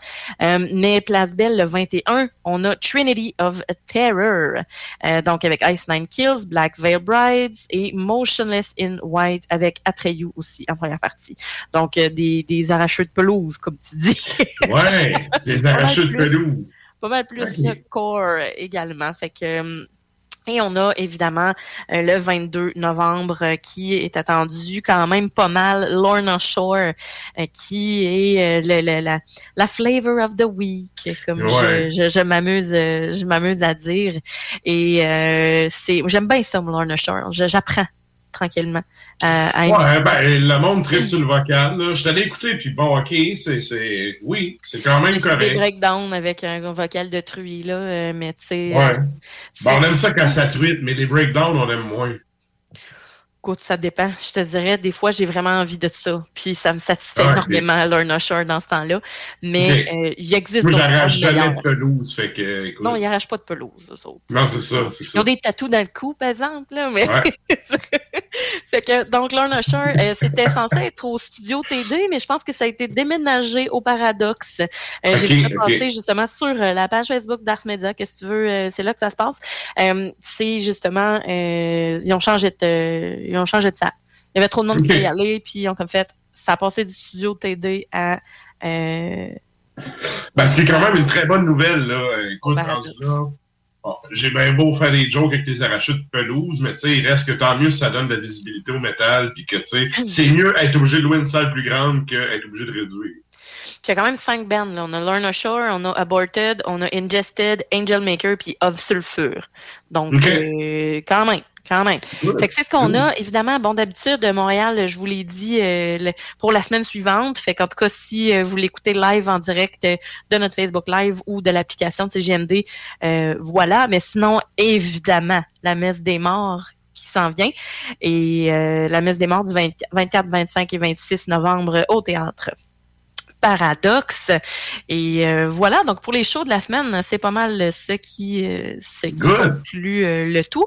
Mais évidemment, on parle de, de, de messe des morts. Ben, tu sais, on vous pose la question la question de la semaine.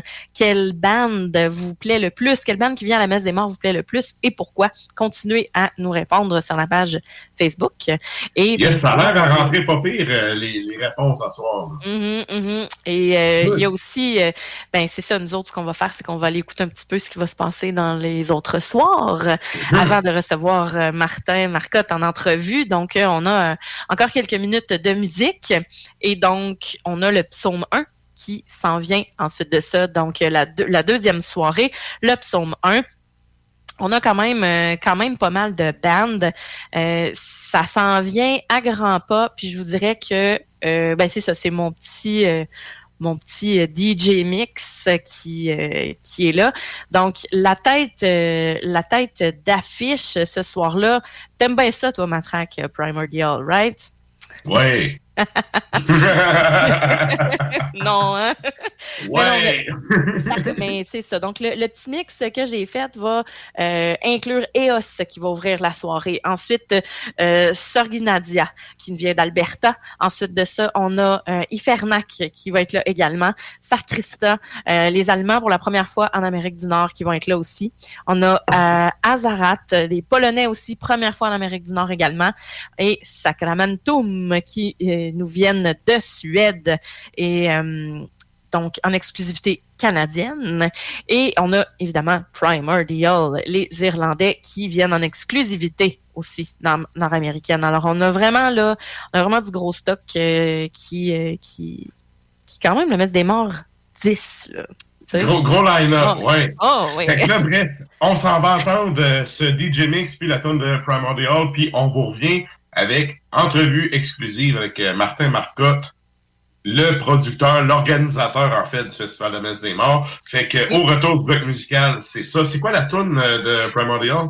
Ouais, ben là, en fait, euh, le, je, pense, je sais pas si, là, le psaume 1, c'est ce que je vous ai nommé, mais selon ce qu'on va écouter, c'est le psaume 2. ce que je regarde dans notre pacing. Fait que si je regarde le psaume 2, le psaume 2, on va avoir euh, Catacombe, on va avoir euh, Unrequited. Non, non, non, c'est bien, excuse. C'est psaume 1, c'est moi qui m'ai trompé, j'ai mis okay. Forest, mais je vais le switch. On reviendra tantôt d'abord. Alors, psaume 1, parfait. C'est exactement ce que j'ai nommé tantôt. Euh, excellent. Et ben la toune, euh, la toune de, de, qui a été choisie de qui a été choisie pour le psaume 2, ben, Primordial, c'est Heathen Tribes de l'album de 2007, The Nameless Dead de 2007. On revient juste après ça.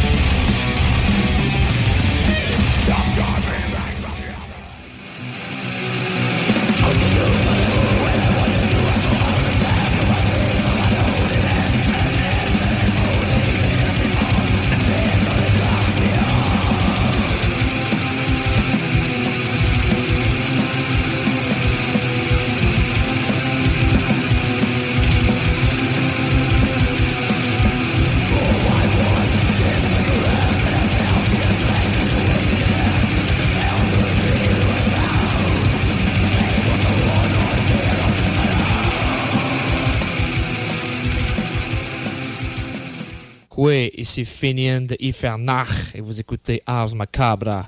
Quoi, te Luis Finian Ifernach Niganus, Gilo Dixidua del Ars Macabra.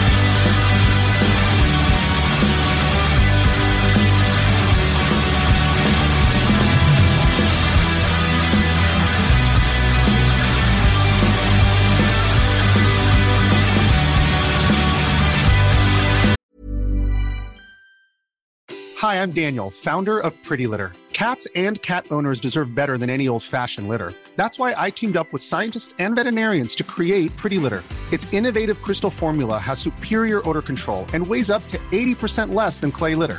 Pretty Litter even monitors health by changing colors to help detect early signs of potential illness. It's the world's smartest kitty litter.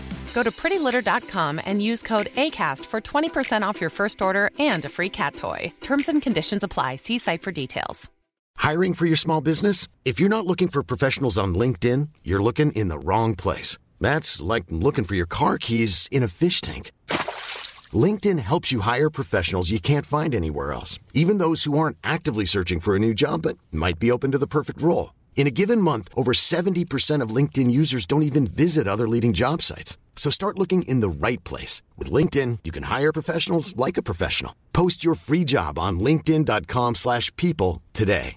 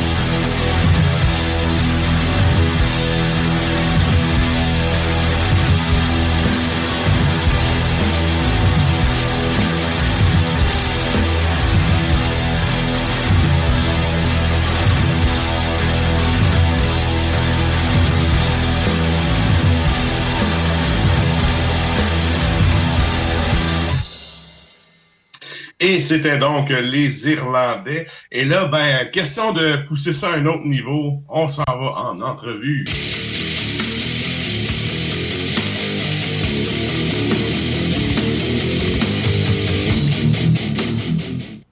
Et donc, il est avec nous euh, en audio. Donc, yes. Salut Martin, comment ça va? Salut, euh, ça va euh, en fin de maladie, je te dirais. Euh, je tiens tout à m'excuser si jamais je tousse un peu. là. J'ai euh, chopé le VRS, euh, le truc respiratoire qui court pas mal. Oh, OK. Est-ce que Ben, c'est écoute, New euh, York qui t'a donné ça? Non, en fait, euh, ça fait trois semaines que je l'ai. là. euh, Oh boy, OK. à New York, je suis pas mal à la fin du truc, mais ça m'arrive de tout ça encore des fois. euh, ça a été assez pénible. Bon, ben, OK. ouais, prompt rétablissement, puis prends-toi un petit peu d'eau ou une petite bière. Puis, Oui, oui, il faut bien s'hydrater. c'est ça. Yes. Good. Et là, euh, ben écoute, je me suis dit, bon, on se comptera pas de mentir, nous autres, on se connaît, puis tout. Euh, je suis pas allé, on ira pas avec une entrevue à la TVA, là. Euh, ça va. on va y aller plus friendly un peu. Je Yes. veux, euh, à- avant tout ça, en fait, tu allé en fin de semaine à, à New York, justement, il y avait des, des bands québécois qui jouaient. Euh, Peux-tu me faire un petit retour rapide, la réponse américaine au métal québécois? Ça ressemblait à quoi en fin de semaine? Euh, ça a été assez enthousiaste, je te dirais, comme réponse. Euh, il y avait, écoute, c'est- c'est c'est pas moi qui faisais la porte, puis j'ai pas compté, là, mais peut-être une centaine de personnes à peu près. Euh, puis c'était déjà assez plein euh, quand Sulfur ont joué. Euh, honnêtement, les gens s'étaient déplacés euh, pour les voir aussi, je pense. Donc, euh, ils ont eu une très, très bonne réaction. Là. Dès, Sulfur, euh, puis Gevura aussi, Sortilegia, puis Ordeals, le groupe de là-bas. Là. OK. On se, on se Ouais. demandait si Phobocosum avait joué avec eux autres, on n'était pas sûr. Alors, Non, on- Fobocosum n'était pas à New York. Il était au spectacle de Montréal et Québec. Euh, Je pense que c'était les, les deux seuls qui étaient avec euh, Gevura. OK, OK, parfait.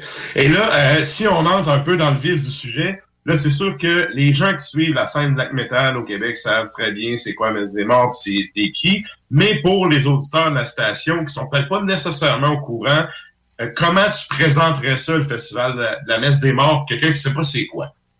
Ben, la messe des morts, écoute, avant tout, c'est un festival black metal. Euh, c'est assez clair quand on regarde l'affiche. Euh, Bon, je laisse un petit peu la place, tu sais, un peu de death metal aussi.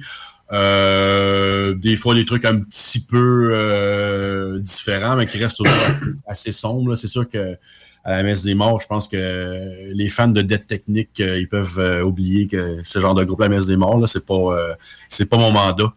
Non. OK. Euh, Et là, oui, vas-y. Oui, excuse. oui. Non, non, vas-y, Ben, vas-y, je te laisse. C'est ça. Puis enfin, on arrive à la dixième année parce que, bon, normalement, la dixième année, ça aurait été euh, il y a deux ans, mais, euh, mais euh, ouais, c'est ça. on, on sait tout ce qui est arrivé de- pendant ce temps-là. OK. ben, c'est ça, en fait, là, ça m'amène à mon autre question parce que euh, il y a eu une version un peu plus, euh, comment je pourrais dire, avec les événements puis tout le kit, tu sais, pas le choix d'ajuster. Puis là, cette année, quand t'es arrivé avec les... Je voyais les noms de bands sortir, je me suis dit, OK, la machine est vraiment repartie, là. Ouais, en bon québécois, je suis allé à In cette année, là. C'est ça, ouais, OK. Euh, est-ce que par rapport à toutes les bon les affaires de mesure puis tout le kit là, est-ce qu'aujourd'hui en bouquin ben aujourd'hui, est-ce que cette année en bouquin l'édition qui va avoir la semaine prochaine, euh, est-ce qu'il y a eu vraiment beaucoup d'impact ou d'ajustement contrairement aux autres années où tu l'as organisé? Ben, au final, il n'y en aura pas tellement, mais c'est certain qu'au début, euh, il y avait, bon, on savait pas encore exactement ce qui allait arriver par rapport aux voyageurs étrangers. Donc, moi, quand j'ai commencé à contacter les groupes, il y avait encore des trucs comme Arrive Cannes, euh, s'il fallait encore euh, être Mhm. vacciné pour rentrer au Canada, des trucs comme ça, blablabla. Donc, c'est sûr qu'au départ, quand j'ai parlé au groupe, oui, c'était là, mais là, bon, au, au final, maintenant, pour qu'ils rentrent au Canada, ça va être comme les autres années après tout, là. OK, OK. Fait que maintenant, dans le fond, on peut dire que c'est un peu revenu à la normale. Fait qu'il n'y aura pas vraiment, il n'y a, pas de, de- d'irritant, mettons, pour, euh, pour les voyageurs, les spectateurs, autant que pour les bands. Non, écoute, à moins qu'il y ait une grosse surprise d'ici une semaine. Ouais, Euh, ouais. On non, veut non, pas ça hein? D'habitude, ils ont annoncé ça quand même plus à l'avance que ça, là, donc ça m'étonnerait beaucoup. Mais non, normalement, c'est c'est retour à la normale aux douanes euh, pour les, les voyageurs, les groupes, tout ça. Là.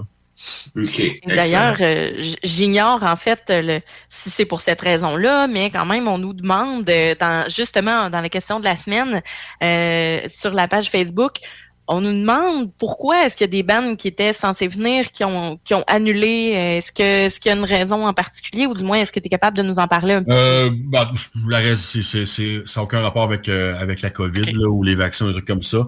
Euh, écoute, je peux pas vraiment parce que bon, des, fois les groupes euh, ils demandent de garder ça un peu confidentiel quand même là. Mais euh, il y a des membres de, il y a- il y a- ben, pour, pour les nommer, Myriscope puis Odium, euh, il y a des membres communs dans les deux groupes, puis il y en a qui pouvaient vraiment pas venir, puis c'est c'est des très bonnes raisons. là. C'est un empêchement majeur, tout simplement, ouais, c'est- c'est pas pas, du caprice du tout, là. Puis euh, même, on s'est déjà dit qu'on allait peut-être voir là, pour une prochaine année. Là, c'est pas du tout. euh, C'était vraiment. Ils pouvaient vraiment pas, vraiment pas venir. là. Ben oui. Fait que- mais il y a quand même des. Il y a quand même des, des highlights, là, moi, je te dirais, à la suite de ça. Nordievel, comment qu'on prend ça? Quand, euh, comment tu t'es reviré de bord à ce moment-là? Comment est-ce que Martin Marcotte fait pour faire comme, OK, ça marche pas, Ouais. il me faut d'autres Ben- bandes rapidement, tu sais? Ouais, ben, en, fait, notre, en fait, Nordjeville, il y, a, deux membres qui sont dans Nordjeville qui sont dans Miscog et Odium aussi. Euh, puis ça, c'était. En fait, on avait parlé un peu plus tôt euh, quand j'étais dans mon. quand j'assemblais les groupes, ça- avait failli se passer. Euh, ça avait pas pu pour une raison qui a changé comme entre, entre le moment où je l'avais demandé puis ça n'avait pas fonctionné puis après. Donc, comme je savais déjà qu'il y avait deux membres qui forcément avaient déjà des congés de prix, euh, j'ai demandé, j'ai demandé à eux, puis tout de suite, euh, ils m'ont dit oui, là, dans le fond. Ouais, mais c'est plaisant, ça. Ouais. À Zarad, ben là, bon, ça, c'était plus un coup de dé parce que je savais pas du tout leur situation, puis il restait pas tellement de temps non plus, mais ils ont été très rapides à répondre, puis euh, ça les intéressait aussi, donc euh, on a réglé ça aussi, aussi rapidement que je pouvais. OK. Euh, puis par rapport justement à ta sélection de groupe, euh, bon, là, j'imagine, c'est sûr que tu sais, toi, tu y vas avec aussi qu'est-ce que t'aimes là-dedans, sauf que est-ce que c'est vraiment après dix ans comme ça, euh, j'ai le feeling qu'il doit y avoir des bands qui écrivent puis qui veulent être sur le line-up. là. Tu sais, J'imagine que c'est pas juste toi qui as à courir après les bands, il y a des Oh. qui se proposent aussi. Oui, ben oui, c'est un mélange des deux. Là, je te dirais, là, euh, il y a des groupes, ouais, c'est des groupes qui m'écrivent. euh, Il y a des groupes, il y a des fois il y a des groupes que ça fait plusieurs années qu'on en parle puis que ça ça marche pas pour une raison X ou Y puis finalement ça finit par se faire. Euh, J'ai des agences aussi qui me contactent pour me proposer comme tu sais les agences, vous savez comment ça fonctionne, ils ont tout le temps comme un paquet de groupes puis là ils me proposent Mhm. euh, ils me proposent euh, les groupes La qui pensent combinaison qui- gagnante. Ouais, ben, puis qui pensent aussi qu'ils vont avec la messe des morts. Là, tu sais, je je me fais pas proposer vraiment de deadcore euh, pour le festival. C'est correct. Ouais, ouais. Ouais. Euh, mais fait que c'est un peu un mélange de tout. Là. Il y a des groupes que moi je vais chercher. euh, il y a des groupes qui me contactent. Il y a des groupes. euh, puis là, c'est ça, avec les années, forcément, aussi, il y a des groupes des fois qui reviennent ou des fois il peut y avoir des membres dans d'autres groupes ou des groupes qui se parlent entre eux. Bref, euh, je pense que le festival a une assez bonne réputation. Fait qu'en général, les, les groupes veulent, sont intéressés à venir. OK. Puis en fait, là, c'est ça, euh, Sarah nous disait au début du show que la jeunesse, je pense pour la première fois dans l'histoire du fest, toutes les, les trois soirs vont être dans la même salle. là. Ouais, exactement. Ça, Euh, c'est quand même un signe de, de- de bonne santé du festival. Ben oui. Oui, oui, tout à fait. C'est, je veux dire, c'est certain qu'on on sait que le jeudi, il n'y aura pas autant de monde que le vendredi puis le samedi. Mais euh, c'est parce que ce qui est arrivé, en fait, c'est qu'au dé- au départ, je voulais faire ça au Piranha, dans la, la nouvelle salle qu'ils ont, qu'ils ont ouvert en bas, qui est quand même plus grande que, que, que l'ancienne. Euh, puis bon, j'ai mis Regarde les hommes tombés en tête d'affiche, euh, puis les billets ont vendu en une journée. Euh, donc, c'était sold out après la première journée. Euh, donc, euh, ben, c'est ça. Donc, il y a des gens qui, qui trouvaient ça plate un peu, puis ci, puis ça, puis blablabla. Mais quand même, le, le- déménager ça au Paradoxe, c'est beaucoup plus coût- coûteux que le, le- de faire ça au Piranha. Donc, j'ai estimé que ça me prenait à peu près 200 billets de vendus de plus. Donc, j'ai commencé par faire un sondage pour voir vraiment l'intérêt sur la page Facebook. J'ai Mhm. demandé aux gens, bon, ben écoutez, euh, s'il y a une possibilité de faire ça au Paradoxe, il faut que vous compreniez que ça nous prend plus que 50 billets vendus de plus pour que ça soit possible. Donc, euh, on aimerait ça voir, on va mettre des billets en vente, on va faire un test, on va voir combien de billets on va vendre pendant deux semaines. Puis si c'est, selon nous, c'est assez pour qu'on s'enligne vers un jeudi où ça fera pas de différence sur le budget de, de déménager dans une salle beaucoup plus chère, ben on, va, on, va, on va le faire. Puis à- au bout de deux semaines, on avait vendu, on n'a pas vendu les- la, la- la quantité de billets que ça nous prenait, mais on savait qu'il restait bon Ah, du ouais. temps avant le festival, que les gens allaient continuer à acheter des billets. On en avait vendu assez pour se dire OK, ouais, je pense que ça vaut la peine de, de- de le faire. OK. Et là, écoute, j'ai la question qui tue là, pour Oh. les gens qui sont en dernière minute. Il Mhm. reste-tu des billets ou tout est vendu? T'as-tu gardé des billets à porte pour ceux qui pourraient se décider à la Il dernière reste, minute? euh, présentement, il reste une cinquantaine de billets pour le samedi, c'est tout. Euh, donc, il y a des chances que ça soit sold out avant la, avant la porte. Euh, le vendredi, il en reste un peu plus, mais pas tant non plus. Le jeudi, ça, comme, je- comme je disais, le jeudi, on, on sait que ça va devenir moins, moins grosse. Là, donc, le jeudi, ça, ça devrait pas être un problème normalement. Fait que, il n'y aurait pas de nécessairement, tu sais, normalement, quand on veut acheter des billets, c'est en will call, mais, Ouais. euh, ben, dans le fond, on donne son nom, puis le nom va être à la porte. Mais si, par exemple, quelqu'un veut se risquer jeudi, aller se pointer au paradoxe. Jeudi, ça devrait aller. Ça samedi, devrait aller. sa- samedi, ça serait très, très, très risqué. Puis vendredi, Ouais. ça serait semi-risqué. OK. Si je le- le- En évolution je vais- grader ça comme ça, Carpathian, là. euh, Forest. Fait que pour les gens qui voudraient se prendre un congé de dernière minute, c'est encore possible, mais il faut se grouiller. Ouais, c'est ça, exactement. Euh. Samedi, je vous conseille vraiment d'acheter vos billets en ligne parce que probablement qu'il n'y en aura plus euh, le soir du spectacle. Le vendredi, ça se peut aussi, mais prenez peut-être pas la chance. Le jeudi, ça, ça devrait aller. OK. Et là, euh, ça... Ouais, vas-y, Sarah. Ben, vas-y. on achète ça où, en fait? C'est-à-dire que, bon, nous autres, euh, on, on le sait, mais quelqu'un qui fait comme, eh, Oui, vais y ben dans le fond, c'est sur le site web, c'est pulcralproduction.com parce qu'on n'est pas euh, sur Ticketmaster. On essaie d'éviter que les billets se ramassent à 3000 sur leur Eh parterre. oui, c'est clair. Ouais, ouais. Ouais, effectivement. OK. Euh, puis j'ai une autre question aussi par rapport à ça. Là, dans le fond, dixième édition, tu sais, c'est un, c'est un certain milestone aussi, là, euh, en, Mhm. termes de, de, de longévité. Puis justement, avec l'offre, comme tu disais en début d'entrevue, tu es vraiment allé all-in.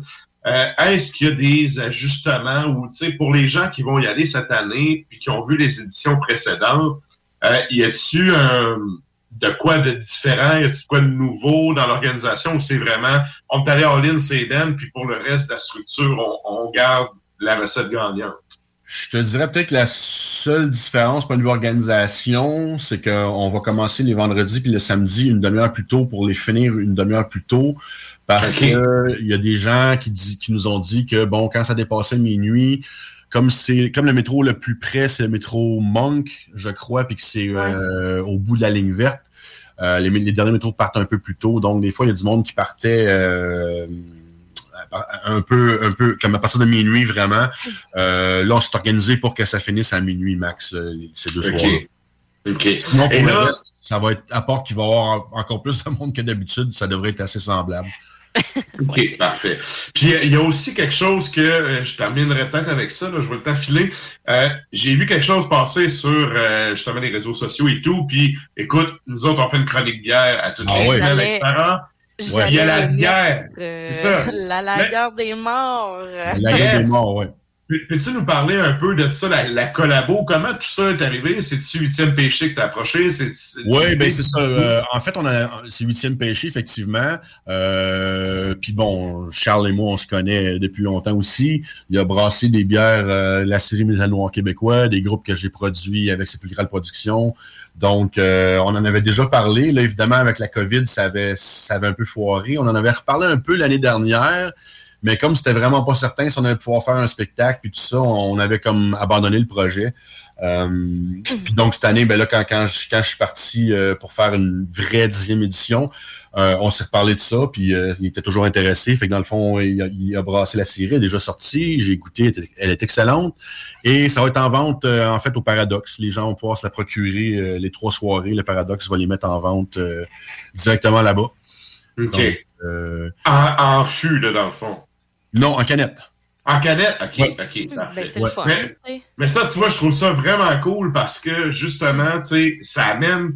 Moi, tu vois, pour moi, ça amène un plus-value, tu sais, aux éditions d'avant. D'avoir la bière du festival, Ouais. brassée spécialement pour ça. Je trouve que c'est une belle attention. Puis, justement, avec le dixième anniversaire, c'est une façon un peu de le souligner aussi, là, je pense. Oui, oui, ben c'est ça. Le, le- le timing était idéal, c'est clair, de sortir ça pour, pour le dixième anniversaire. Puis euh, ça, a été, ça a été bien aussi quand on en a parlé au Paradoxe, il était, très, il était intéressé à, à vendre la bière directement là-bas. Donc les gens, euh, je sais qu'il y a déjà des gens qui est déjà disponibles là, dans les, les endroits spécialisés. Mais Mhm. aussi les gens qui vont vouloir, euh, puis elle est excellente. Puis évidemment, c'est une bière noire. Donc euh, ça va avec l'esprit du festival. Ben oui. Écoute, santé! Yes. Je vais aller m'en une après. Excellent. Eh oui. Écoute, euh, ben, Sarah, t'avais-tu euh, d'autres questions de ton côté? Non, en fait, je voulais vraiment parler de la bière. Fait que La bière, euh, hein, je suis satisfaite. bon. Mon amour pour la bière est comblé.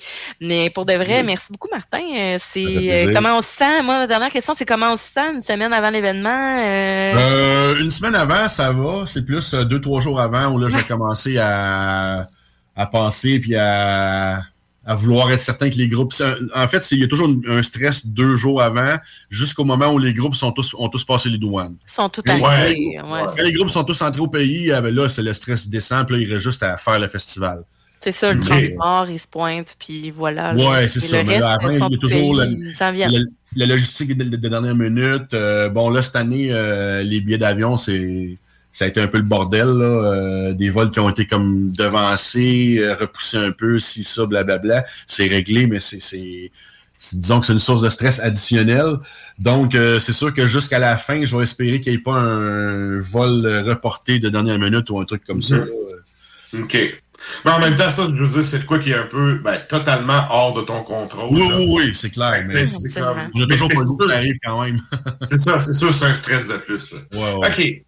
Ben écoute, un énorme merci d'avoir été disponible pour nous. Puis euh, je vous souhaite un excellent festival. J'espère que tout le monde va avoir du fun. Puis ben comme on disait, il reste quelques billets pour les euh, vendredis, les samedis, un petit peu plus pour le jeudi. Si vous voulez avoir ça, garochez-vous. Peux-tu nous rappeler euh, c'est où est-ce qu'on peut euh, voir Sépulcral dans l'espace, mettons sur Internet? C'est quoi les sites, les pages qu'on peut euh, rentrer en contact avec toi? Oh, ben en fait, il y a le sépulcralproduction.com, c'est le site. Euh, c'est la- la- l'adresse, le courriel général pour nous contacter, c'est le info commercial sépulcralproduction.com parce que comme on dit sur nos pages Facebook, euh, Facebook c'est pas un bon endroit pour euh, contacter Ouais. des gens pour des trucs comme ça parce que sur Facebook euh, c'est facile de perdre des messages puis de de pas les voir ou euh, peu importe. Donc euh, Mhm. on a une page Facebook aussi euh, messe, Sépulcral Production a une page et la messe des morts aussi a une page euh, sur Facebook. Parfait. Et voilà, Donc, excellent festival. Yes, merci Sarah. Euh, Ah, fait oui. que sur ça, ben, nous autres, on te laisse aller te, te reposer euh, et sur ça, ben, on te souhaite une bonne préparation, un bon warm-up avant que tout ça starte. Merci bien. Merci. Martin, bonne soirée. Salut Martin. Bon, bonne soirée. Bye bye. Et c'était donc Martin Marcotte euh, du Festival de la Messe des Morts. Donc, euh, on vous encourage fortement pour les fans de black metal qui voudraient Ah aller euh, se, se faire des petits oui-oui euh, de la tête et aller se, se saucer l'orteil dans le monde du black metal. Puis là, ben, autres, parlant de ça, on arrive au segment de la toune longue.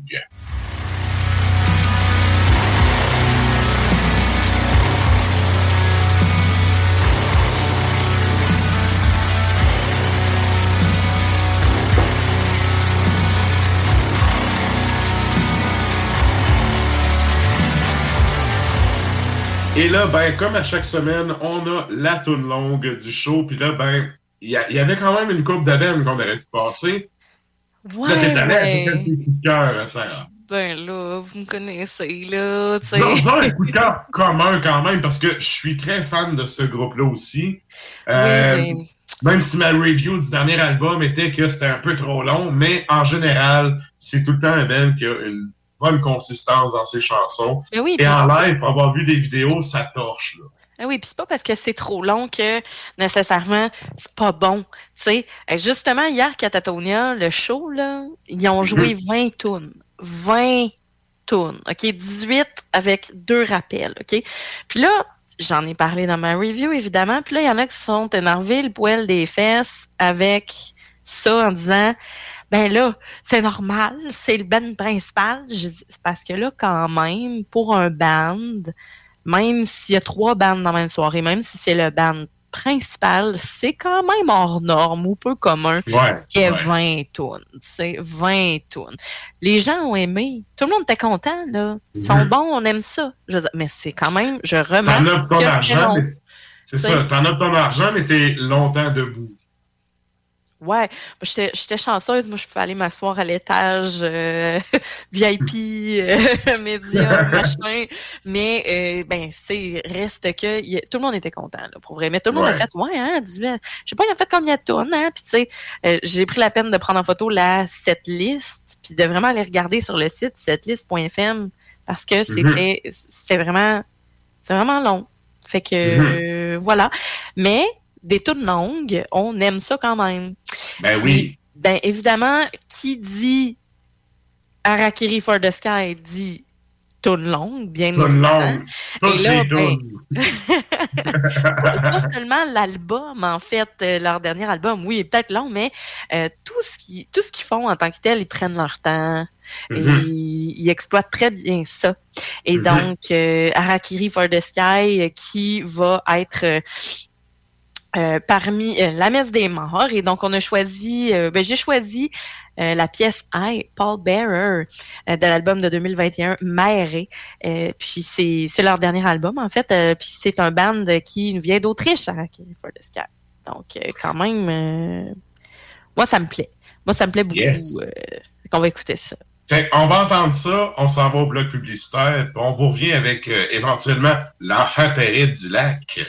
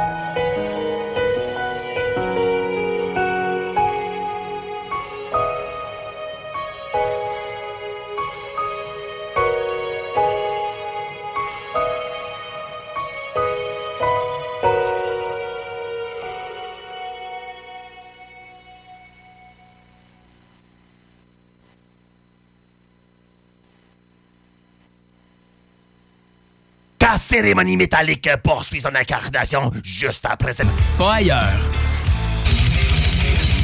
Mais c'est assez céréalier comme premier goût, puis... Il y a un autre. C'est.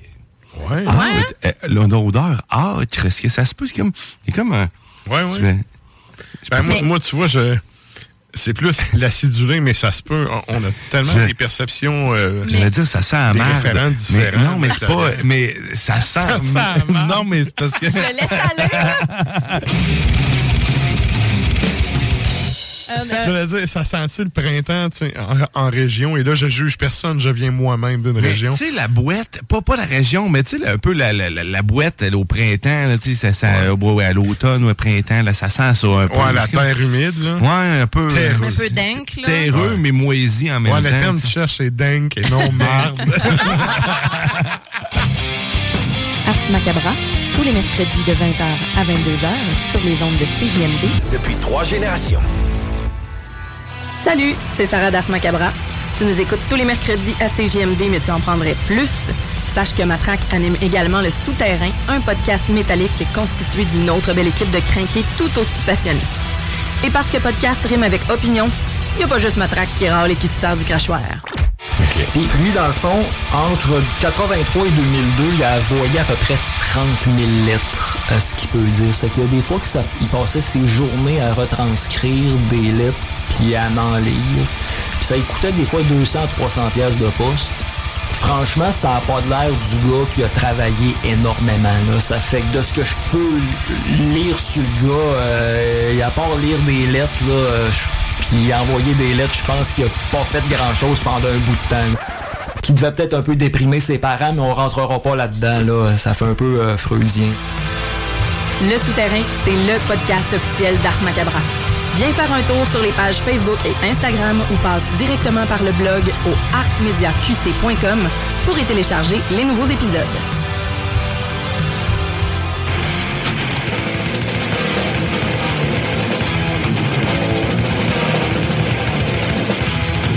Et vous êtes toujours à l'écoute d'Ars Macabra, épisode 285, épisode qui est consacré à la messe des morts cette semaine.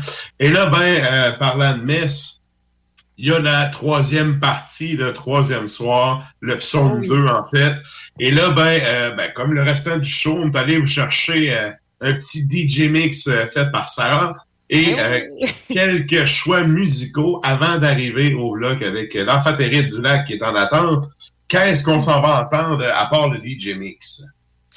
Ouais, ben, le. Dans- les bands dans le DJ mix, tu sais. Comment t'as dit? Ou plutôt les bands qui font partie du DJ mix. Oui, tout à fait. On a, euh, ben, c'est le soir tant attendu, hein. euh, on a Catacombes euh, en premier lieu. On a euh, Un- euh, Unregvetted. On a Arctos. On a Hell Militia. On a Nordjavel. On a évidemment Harakiri for the Sky qu'on a passé tout à l'heure. Et Carpathian Forest, qui est Mhm. le grand nom de l'événement. Yes. Alors, dans le mix, il n'y a pas Carpathian euh, Forest. On va l'entendre un petit peu plus tard, mais quand même. Yes, euh, exact. Exact. Puis là, dans le fond, on est allé chercher quand même deux autres tunes parce que euh, ces deux bands qui sont extrêmement. En fait, il y a Azarat qui euh, se fait leur premier passage euh, au Canada, mais il y a Sacramento. Moi, sérieux, c'est le band à part Primordial que je voulais voir. Euh, je dis voulais parce que, tu sais, moi, j'ai pas de congé, je suis un peu dans la merde à cause de ça. Mais bref, euh, Sacramentum, sérieux, c'est un incontournable là, pour le monde qui va aller à la messe. Faut vraiment voir Ouais, ça. faut voir ça. Je suis bien d'accord avec toi. Yes. Mais euh, Carpathian Forest, est-ce que tu veux que je dise tout de suite la chanson qui a été choisie? Non, non, ou on, on- on va la garder pour la fin. On la garde pour la fin, On alors va le garder ça pour la fin. Ouais, exact. Sodomized by Satan. À la fin.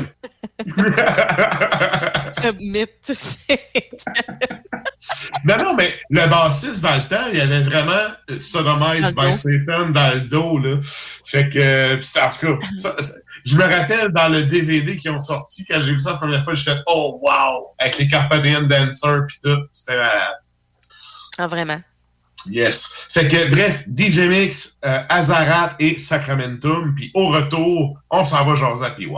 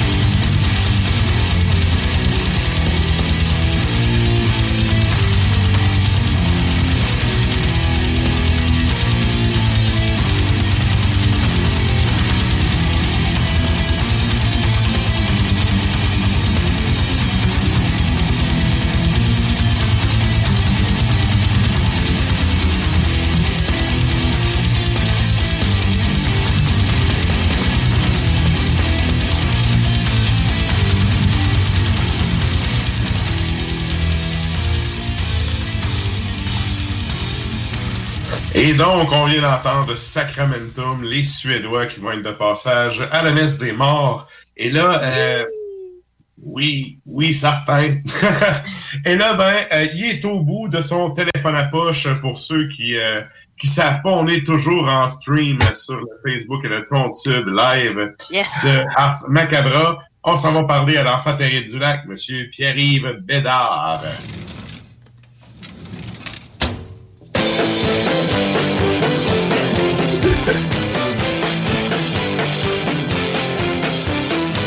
Et donc, euh, ben c'est ça pour cette semaine. euh, T'es allé nous alambiquer euh, trois faits encore une fois.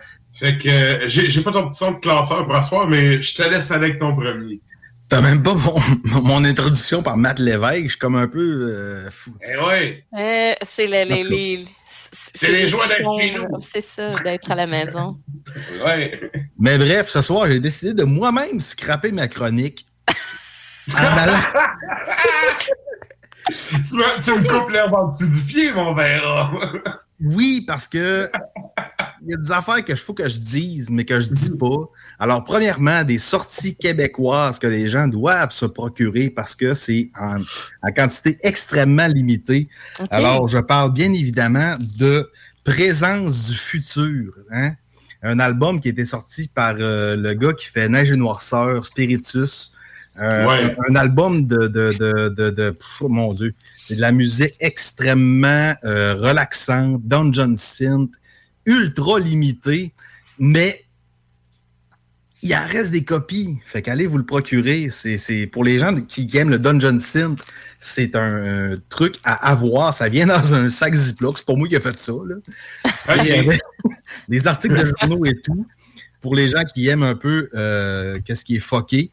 Et C'est-tu le projet d'OVNI, là? Puis, euh, oui, exactement. Oui, c'est oui, ça, ok. ok, J'ai vu ça passer sur les réseaux sociaux. J'ai pas, euh, j'ai pas entendu encore, malheureusement.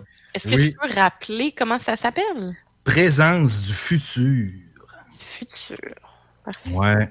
Et euh, une autre affaire qui m'a scié la banane directement, c'est que Cimérion, un projet de monarque, et Tristesse, qu'on appellera peut-être Oubliette, ont lancé Ouais. un split qui est sorti sous le nom Oui. de Arcane.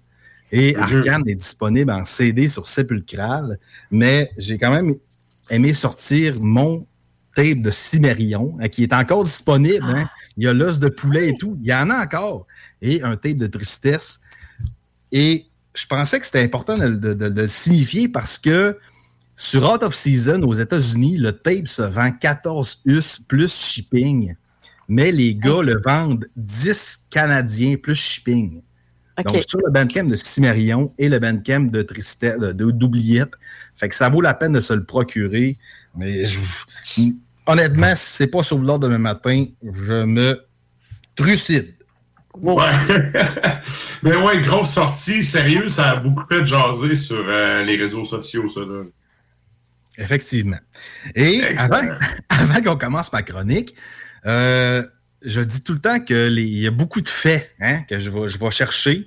Et cette semaine était une semaine encore plus spéciale parce que le 16 novembre, il y a beaucoup de faits que je vais, je vais vous énoncer drette là, drette bang, mais que je n'aurais pas traité dans la, dans la chronique. Alors, le 16 novembre, parce que c'est des choses qu'on a déjà discuté un petit peu. Alors, le 16 novembre, le gouvernement du Bas-Canada émet le 26 mandats d'arrêt pour haute trahison et Louis-Joseph Papineau s'en va aux States. Mhm. Ouais. En fait, c'est une des raisons pourquoi il est revenu avec l'esprit républicain puis qu'il voulait être, en fait, euh, que le, le ben, ce qui est aujourd'hui le Québec soit un État américain. Il est revenu avec ça, là. Ça l'a vraiment influencé. Je suis en train de scraper ta chronique, Esti. Non, non, pas tout- c'est c'est un, c'est Ok, un- ok. un fun fact, ça. Là, là. Oui, oui. dit, mais- c'est des faits qui sont pas dans ce. OK, OK. Mais c'est vraiment, tu sais, ça l'a vraiment influencé sa pensée puis ses écrits quand il est revenu après. Bref. Mais c'était un 16 novembre, ça, je savais pas, tu vois. C'est un 16 novembre. Deuxième fait du 16 novembre dont on ne parlera pas dans la chronique éventuelle. Louis Riel est pendu. Et ce qui fait une, euh, une vague de protestation au Québec? Alors, Louis Riel, on a parlé des patriotes, on a parlé de, de beaucoup d'affaires même, et on n'en parlera pas aujourd'hui, mais on salue Louis Riel qui, qui- qui a payé de sa vie finalement. Ben oui, ben oui. Ouais, chapeau bien bas. Yes. Ouais. Et euh, c'est pas aujourd'hui, mais c'est hier, le 15 novembre 1937, termination des travaux de construction de l'oratoire Saint-Joseph Oh! à Montréal. Amen. OK. Ça, tu vois, c'est un fun fact, mais moins le fun pour notre héritage. Ben, Sérieux, moi, moi, moi, l'Église catholique, je suis très, très critique de l'Église des hommes. Puis, euh, en tout cas, hein, tu sais, je suis pas de ceux qui croient que l'Église a sauvé le peuple québécois avec la conquête. là. Mais bon. Et T'allais voilà. dire, Sarah? Ouais, Ben, en fait, non, je faisais des faces, mais euh, dans le sens que je suis d'accord avec toi, mais t'es critique en général de l'homme envers la religion. Là, fait que, Ouais, mais en tout cas, mais c'est ça. On pourrait trinquer mal sale avec ça. Là. Oui, Fait que là, oui. On le Et sait c'est pas qu'on ça le fera but. pas toutes les marches de l'oratoire pour aller t'allumer un petit cierge. Écoute, je suis déjà allé avec mes parents visiter ça. Puis, justement, ma mère. Pour le Oui, mais je, je marchais dans l'allée du milieu, puis là, ma mère, elle m'a fait. Ma mère est quand même. Elle est pas pratiquante, mais elle est croyante, là. Puis là, elle était comme offusquée. C'est comme tu peux pas aller là, faut que tu montes les marches à genoux. Et tu sais, juste pour faire un fuck-off à la religion, je me suis tapé un petit sprint dans les marches du milieu. Mais tu sais, mais c'est ça, tu vois, regarde. La seule On fois, la- je suis allée une fois à l'oratoire Saint-Joseph en visite, OK, quand j'étais euh, justement au secondaire, tu sais, pour, le- pour ça. Puis la seule et unique fois que j'y aurais été si j'avais pu, c'était pour le show d'Offenbach. Mais je pouvais pas y Mhm. aller. C'est tout. J'avoue, j'avoue. Et là, écoute, Et euh, de Jerry, là, j'aime bien ça. j'avoue, j'avoue. Hey, on, a, on va continuer. On te laisse aller, puis ouais, on te laisse aller. Commencer. C'est une mise en bouche. C'est une mise en boucle. Et je dois dire que lors d'une ancienne fréquentation qui demeurait à Montréal, je suis quand même allé à l'oratoire Saint-Joseph voir le cœur du frère André. Et il y a une machine à côté du frère André où que tu mets un dollar et ça imprime par compaction une espèce de visage du frère André. Et euh, il y a plein de. C'est c'est full marketing. Marketing. OK. Écoute, une autre façon de faire de l'argent. Ben, c'est sûr. Même Mon chat est pas d'accord. Tu sais, à ce temps que les églises sont vides, faut bien qu'ils trouvent une façon de faire de l'argent. Mais bon. Ça demeure quand Mais même bref. un monument qui est au centre de la métropole. Oui. du Oui. Mais Ouais. bref, euh, pour le premier coup de tiroir, j'irai avec le 16 novembre 1939. Al Capone quitte Alcatraz. OK. Et là, on se dit pourquoi un criminel aussi notable quitterait la prison la plus inévadable du monde? Eh bien, euh, Al, Al Capone est libéré pour le traitement de la syphilis parésis. Mais c'est ça, il s'est pas évadé, il a été libéré, c'est pas pareil. Il a été libéré pour être traité, en fait, parce qu'il y avait une syphilis.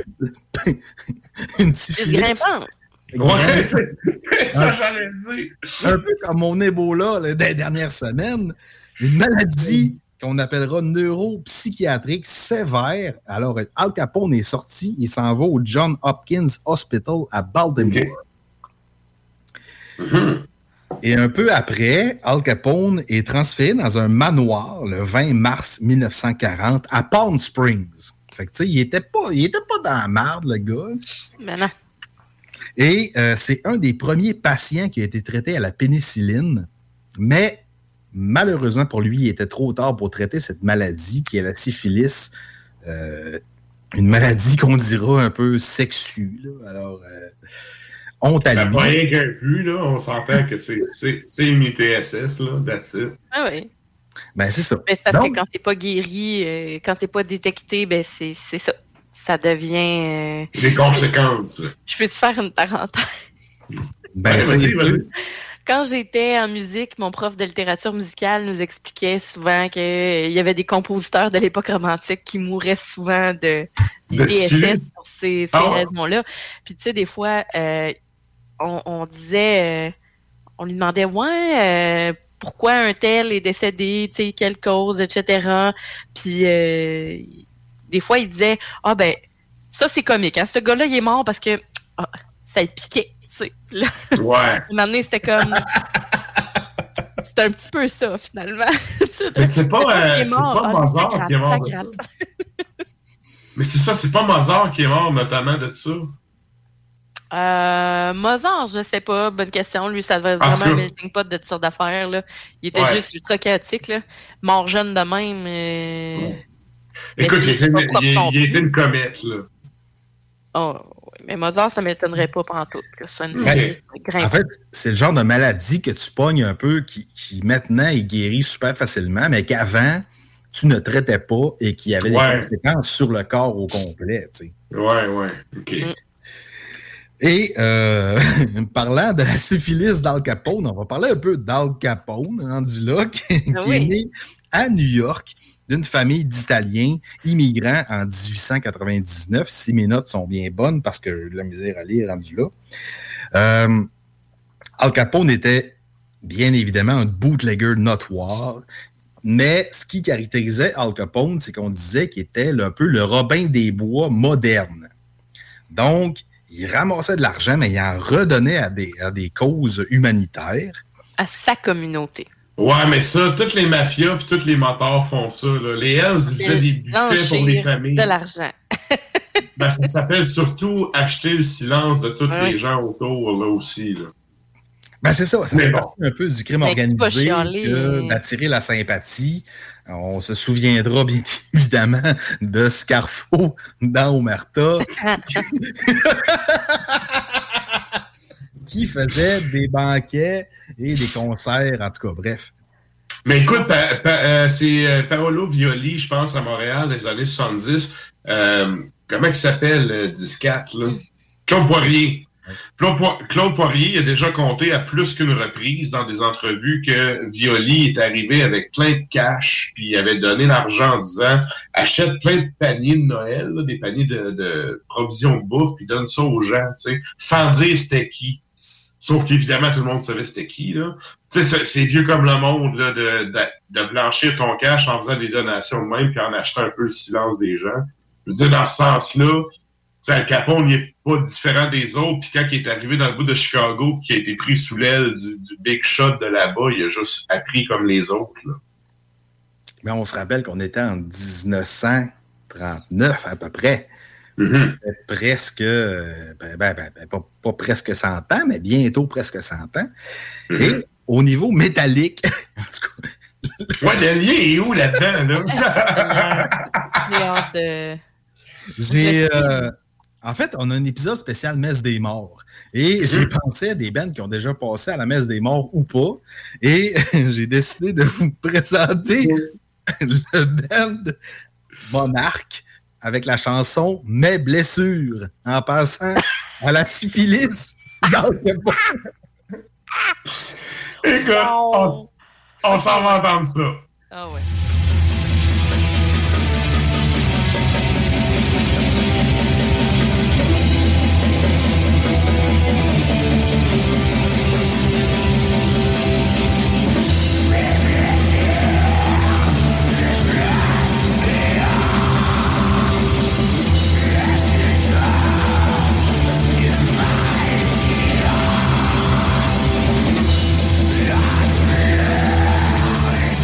C'est un excellent choix, ça. C'est un excellent J'ai choix. choisi d'interpréter la tune Syphilis de Mozart de Al Capone. Puis, euh, le fait ultra alambiqué était que Monarch a sorti le tape euh, Le chant du cercueil qui était en, en limité à la messe des morts. Et j'ai heureusement réussi à avoir une copie via notre ami Michou. Michel Perron. Écoute, on le salue. Ben, c'est sûr. Good. Et là, euh, on se met un, petit bruit de classeur virtuel et on s'en va à ton deuxième fait alambiqué. Il est virtuel, hein? ah. Et là, pour les deux derniers faits, je me suis dit- en fait, j'ai fait mes faits un peu, euh, un peu sous, l'influence de, de, de, de, ma folie. Et je me suis, je me suis rendu compte que crime, j'ai sorti des faits un peu cinématographiques. Donc, euh, on est l'automne, il neige, à Dolbeau, il neige en tabarnak. Là. Et euh, C'est aussi, là. C'est pour ça qu'on. Ouais, c'est ça. c'est pour ça qu'on est à distance, là. Fait J'ai sorti un peu des faits qui sont cosy, automne, Noël. Donc, le 17 novembre, donc demain, pas aujourd'hui, demain, 17 novembre 2001, c'est la première du film Harry Potter et la pierre philosophale, ou appelé en, fran- en anglais The Sorcerer's Stone. Alors, y a-tu des fans d'Harry Potter dans la salle? Oh, tu vas-tu nous faire un lien avec le sorcier, toi, là, là? Non. Ah! Ça serait beaucoup trop facile. En fait, Harry Potter, je suis pas tant fan, mais récemment, pendant mes vacances d'été, euh, mon chum et moi, on s'est dosé toute la série. Parce qu'on s'est dit, on va en écouter un puis un autre, puis là, on a fait. Il me semble que les- ceux-là, à la fin, ils sont dark en maudit. Fait que là, on a comme procédé à l'entièreté de la de film. Ah, c'est drôle qu'on que tu dis ça. Mais c'est drôle que tu dis ça, tu sais, je me suis fait... Aujourd'hui, il y a le- trois de mes élèves qui m'ont demandé si j'avais vu la série. J'ai dit, ben, j'ai juste vu les deux premiers films, tu sais. Moi, c'est des livres que j'ai achetés à ma soeur, tu sais. Puis euh, je me suis fortement fait recommander de les écouter. Là, il y a Sarah qui dit qu'il vient les écouter. Puis ouais, je Vous fais sa chronique avec ça. C'est un signe, là. Il va peut-être falloir que je me mette à jour puis que j'écoute les Harry Potter, mais bref, je te laisse aller. Je connais un peu les personnages, mais je sais pas trop euh, où c'est qu'on s'en va avec ça, fait que je te laisse aller. C'est parce que veux, veux pas, mettons personnellement, mes classiques de Noël sont Home Alone 1, 2, Le sapin des boules, euh, Le Grinch de Jim Carrey, qu'on viendra peut-être plus tard. Hein? Clin d'œil, clin d'œil. Mais de- beaucoup de gens ont la série Harry Potter comme film culte du temps des fêtes. Ça, c'est le Seigneur des Anneaux, pardon. Ça, ça c'est comme l'autre série, ouais, ouais. Ouais. Hein? Donc, Ah, il est là, euh, il est pas content. il est full déçu, là, comme, OK, mon ami. Donc, concernant la série Harry Potter, j'ai sorti, j'ai pas, j'ai pas décortiqué le premier film en tant que tel, mais j'ai sorti- plusieurs fun facts sur le film. Euh, Harry Potter, c'est sept livres et huit films qui, ont, euh, qui sont passés à l'histoire de 2001 à 2011. Donc, c'est vraiment en 10 ans. Et euh, au cours du processus d'écriture, J.K. Rowling n'avait pas fini d'écrire les livres. Donc, il y a eu une première série de films qui a été faite. Et après ça, elle a, commencé- elle a était, elle était trop occupée à financer euh, la gang qui était contre l'indépendance de l'Écosse. oui. Elle a vraiment milité anti-indépendance écossaise. Je l'aime pas pour ça. Mais c'est une autre histoire. Ouais, puis si ça, il y a ça, puis il y a le, mon petit côté un petit peu plus euh, go- gauche euh, qui est très réputé, euh, J.K. Rowling, pour être euh, homophobe, vraiment. Ah ouais, ok, ça je savais pas. Ouais. Ok, ok. Ouais, on la salue pas, Sti. Non. Ok, laisse aller, puis ouais, excuse. Bref, vous savez que j'aime sortir beaucoup de détails financiers. Donc, euh, pour huit films, ça a coûté à euh, Warner Bros. 1,1 1,155 milliards. Mais au niveau des recettes, ça a rapporté 8,5 milliards de dollars. tous ces Ouch, ok, ok. Et euh, on, voit aussi dans certaines notes que J.K. Rowling a vendu les droits des films, de ses livres pour les films, pour 2 millions de dollars. Fait Il y a du monde qui ont fait du cash en asto avec ces films-là. Mais c'est ça, j'allais dire. Dans le fond, c'est pas tant elle qui a fait l'argent que plutôt les gens qui ont acheté les droits dessus. Ouais, elle faisait beaucoup d'argent avec le vente de livres, mais les films a peut-être moins fait d'argent là-dessus. Alors, Et- écoute, elle est pas à plaindre là, pour financer, euh, la- pour contrer l'indépendance d'un pays. Sérieux, faut pas que tu sois à plaindre financièrement. là. Non. Et autre fait intéressant, euh, un gars que j'adore beaucoup, j'ai beaucoup de livres de lui dans mon backlog, euh, Stephen King a dit en 2009, concernant le film L'Ordre du Phénix, que Dolores Ombrage, le méchant du film, était selon lui le méchant le plus épeurant depuis Hannibal Lecter. Stephen King qui a dit ça. Stephen King a dit ça dans une critique journalistique. Ouais, ben, Dolores- ouais, là. Dolores là. Ombrage dans les films avait beaucoup de minous, tu sais, était très douce, mais elle avait un certain côté inquiétant. Et ce gars-là ait- ait affirmé ça, ça m'a un peu, euh, un peu jeté sur le cul. ben, Stephen King est très. euh, En tout cas, ouais, je pense que c'est le côté un peu psycho du personnage qui, qui l'intéressait, une espèce de côté shining de Kubrick euh, qui vient rejoindre. Je sais pas si tu connais le personnage, Matraque, mais c'est Dolores Ombrage qui est comme littéralement une maudite folle, euh, qui est comme Une folle au chat, de ce que j'ai compris. Oui, une folle au chat, avec sa petite vaisselle, sa porcelaine, puis qui est comme toute bien mise, qui fait des. qui rit tout le temps, mais que c'est une chipie, là. C'est une partie, c'est une. Sais, il parlait de la voix, il parlait du regard. Fait que, tu sais, c'est- c'est un personnage qui est très recherché en termes, littéra- en termes Oui, littéraires. ça c'est vrai. Et, Épeurant, je dirais pas là, mais. ben, Hannibal Lecter me fait pas mal plus peur que Madame Ombrage. Ben oui, c'est ça, là.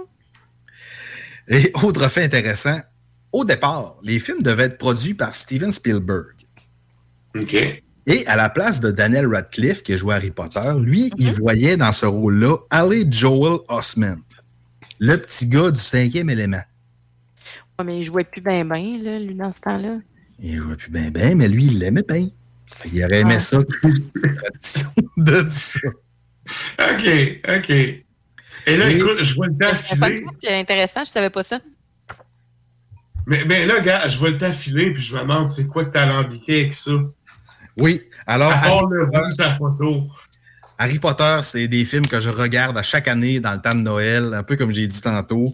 Il y a des albums métal que j'écoute une fois par année et ça me suffit. Alors, je vais vous parler de Narts, qui a sorti l'album Sombre.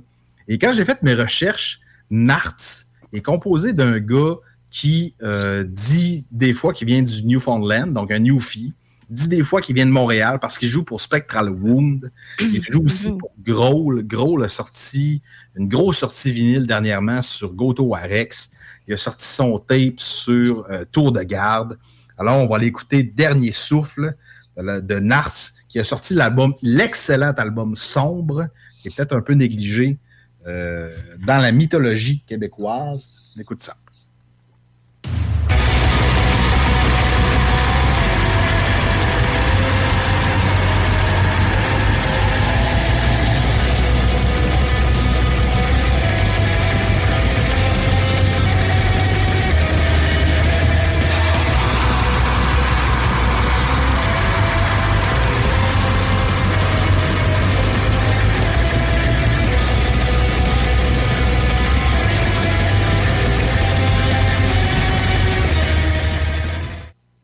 Excellent.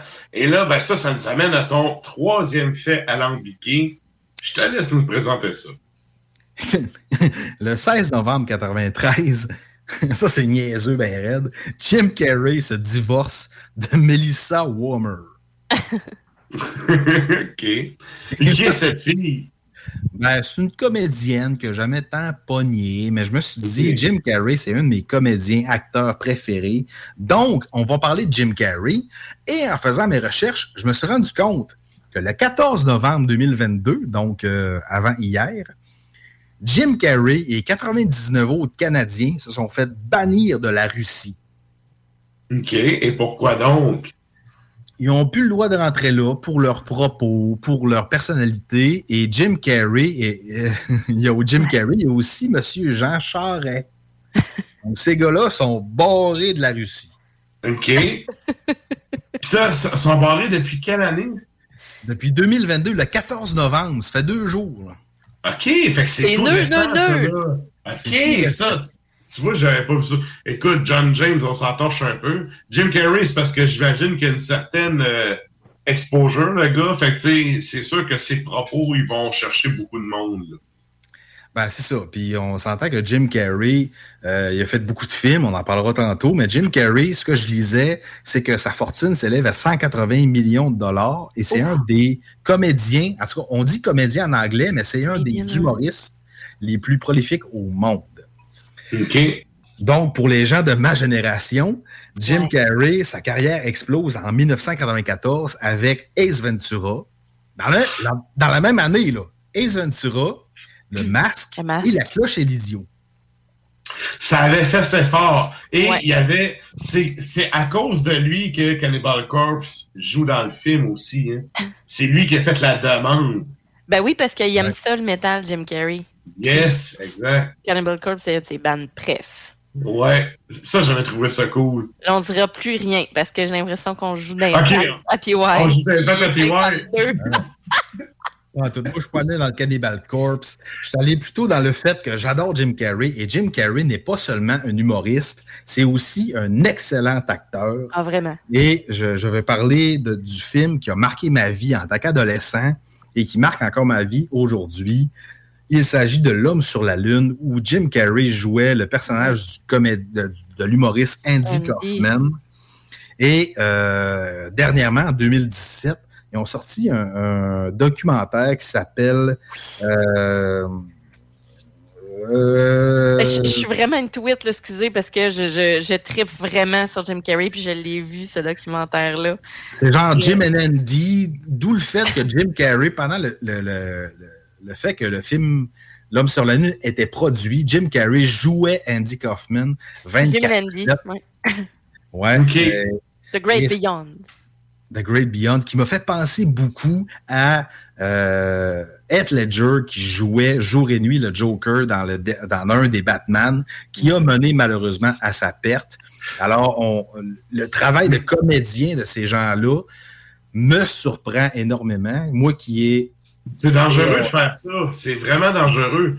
À une autre époque, ça a pas l'air, j'ai pas l'air de ça, mais j'ai eu des cours de théâtre au cégep. Puis, une des affaires que la prof disait, oui, vous avez le droit de vous pisser dessus. Écoute, j'étais tellement pas choqué que j'avais dit là avec que je m'occupais des décors puis tout, puis je faisais l'éclairage, puis ça m'avait permis de passer mon cours. Mais euh, elle nous avait expliqué que les, les gens, qui, les acteurs qui font ça, qui rentrent trop dans leur personnage, il y a un certain moment donné où ils perdent le cap de leur vie, qui sont comme envahis par le personnage. Ça développe souvent des problèmes de santé mentale qui sont liés à ça. C'est vraiment un risque qui existe. Puis, tu sais, il y a aussi tout la, la- la- le processus qui s'appelle le méthode acting, qui fait que tu vis personnellement des émotions que tu as déjà vécues pour les transmettre à ton personnage, ce qui n'est pas nécessairement bon, mais par contre, utilisé dans certains euh, processus de comédie, dira-t-on. Good, good. Et là, écoute, je veux pas te pousser dans le derrière, mais il nous reste un gros max 5 minutes. Je te laisse aller. Et euh, on parlait de Jim Carrey dans L'homme sur la Lune. Il a joué beaucoup de films sérieux aussi, dont euh, le nombre 23 que j'ai adoré. Oui. Un, un film humoristique qu'on te croit humoristique, mais qui l'est vraiment pas tant quand tu analyses son personnage. Le gars du câble, qui est un gars complètement fucké dans la tête, qui s'incruste Ouais. partout. C'est c'est vraiment l'incrustateur. Et euh, dernière apparition notable pour Jim Carrey, dans- en 2020, il a joué pendant plusieurs épisodes euh, le- la caricature de Joe Biden.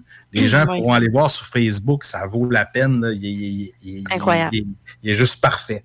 Alors, musicalement parlant, euh, j'ai choisi d'aller vers un, un mastermind de la musique, un gars qui nous fait rire et qui nous fait réfléchir en même temps.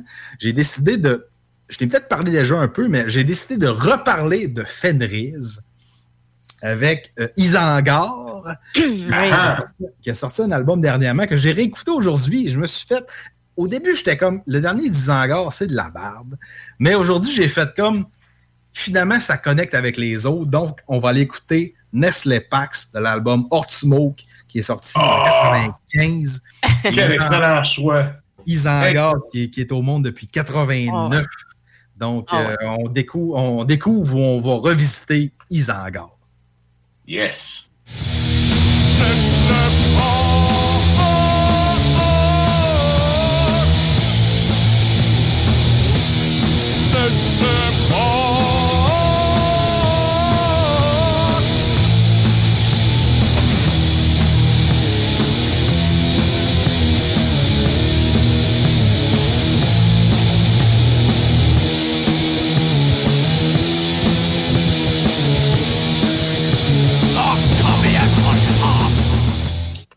Très, très bon choix. Excellent choix. Écoute, un énorme merci. Puis ouais, nous autres, il reste trois minutes, à peine le temps de passer le jingle. Mais tu sais, tant qu'à ça, reste avec nous jusqu'à la fin. Je vous rappelle, Oui. on a un site internet, c'est le arsmediaqc.com. Vous pouvez aller faire un tour là-dessus. Allez mettre un petit like sur notre page Facebook, le compte Instagram. Comme je dis tout le temps dans le podcast, dans la radio, c'est un par un qu'on va vous chercher. Donc, un gros merci à tout le monde d'avoir été là jusqu'à la fin. Merci PY, merci Sarah. Plaisir. Et, euh, pour ce qui est de la question de la semaine, on se garde, euh, je pense qu'on va se taper un petit retour là-dessus Ben euh, oui, en début d'émission la semaine prochaine. C'est ça, on va être la veille de l'événement, là. Fait que euh, on va se garder ça, c'est clair, net et précis. On a eu quand même pas mal de réponses également, fait que on, on va se gâter. Excellent. Et bien, sur ça, c'est toujours le temps de les commenter. On fait le retour là-dessus. Puis, ben, je vous invite à rester en nombre parce que euh, c'est Lux in Tenebris, ton extra macabra qui suit justement Ars Macabra. Merci tout le monde. Bonne semaine. Turn off the lights.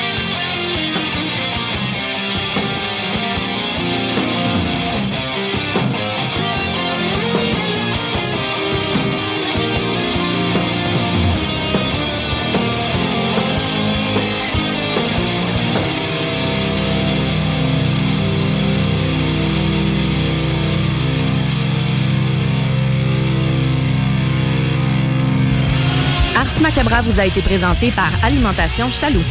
Pour faire vos choix brassicoles parmi plus de 1000 bières différentes, rendez-vous dans une de leurs succursales, soit au Grand Marché, Saint-Émile et Beauport.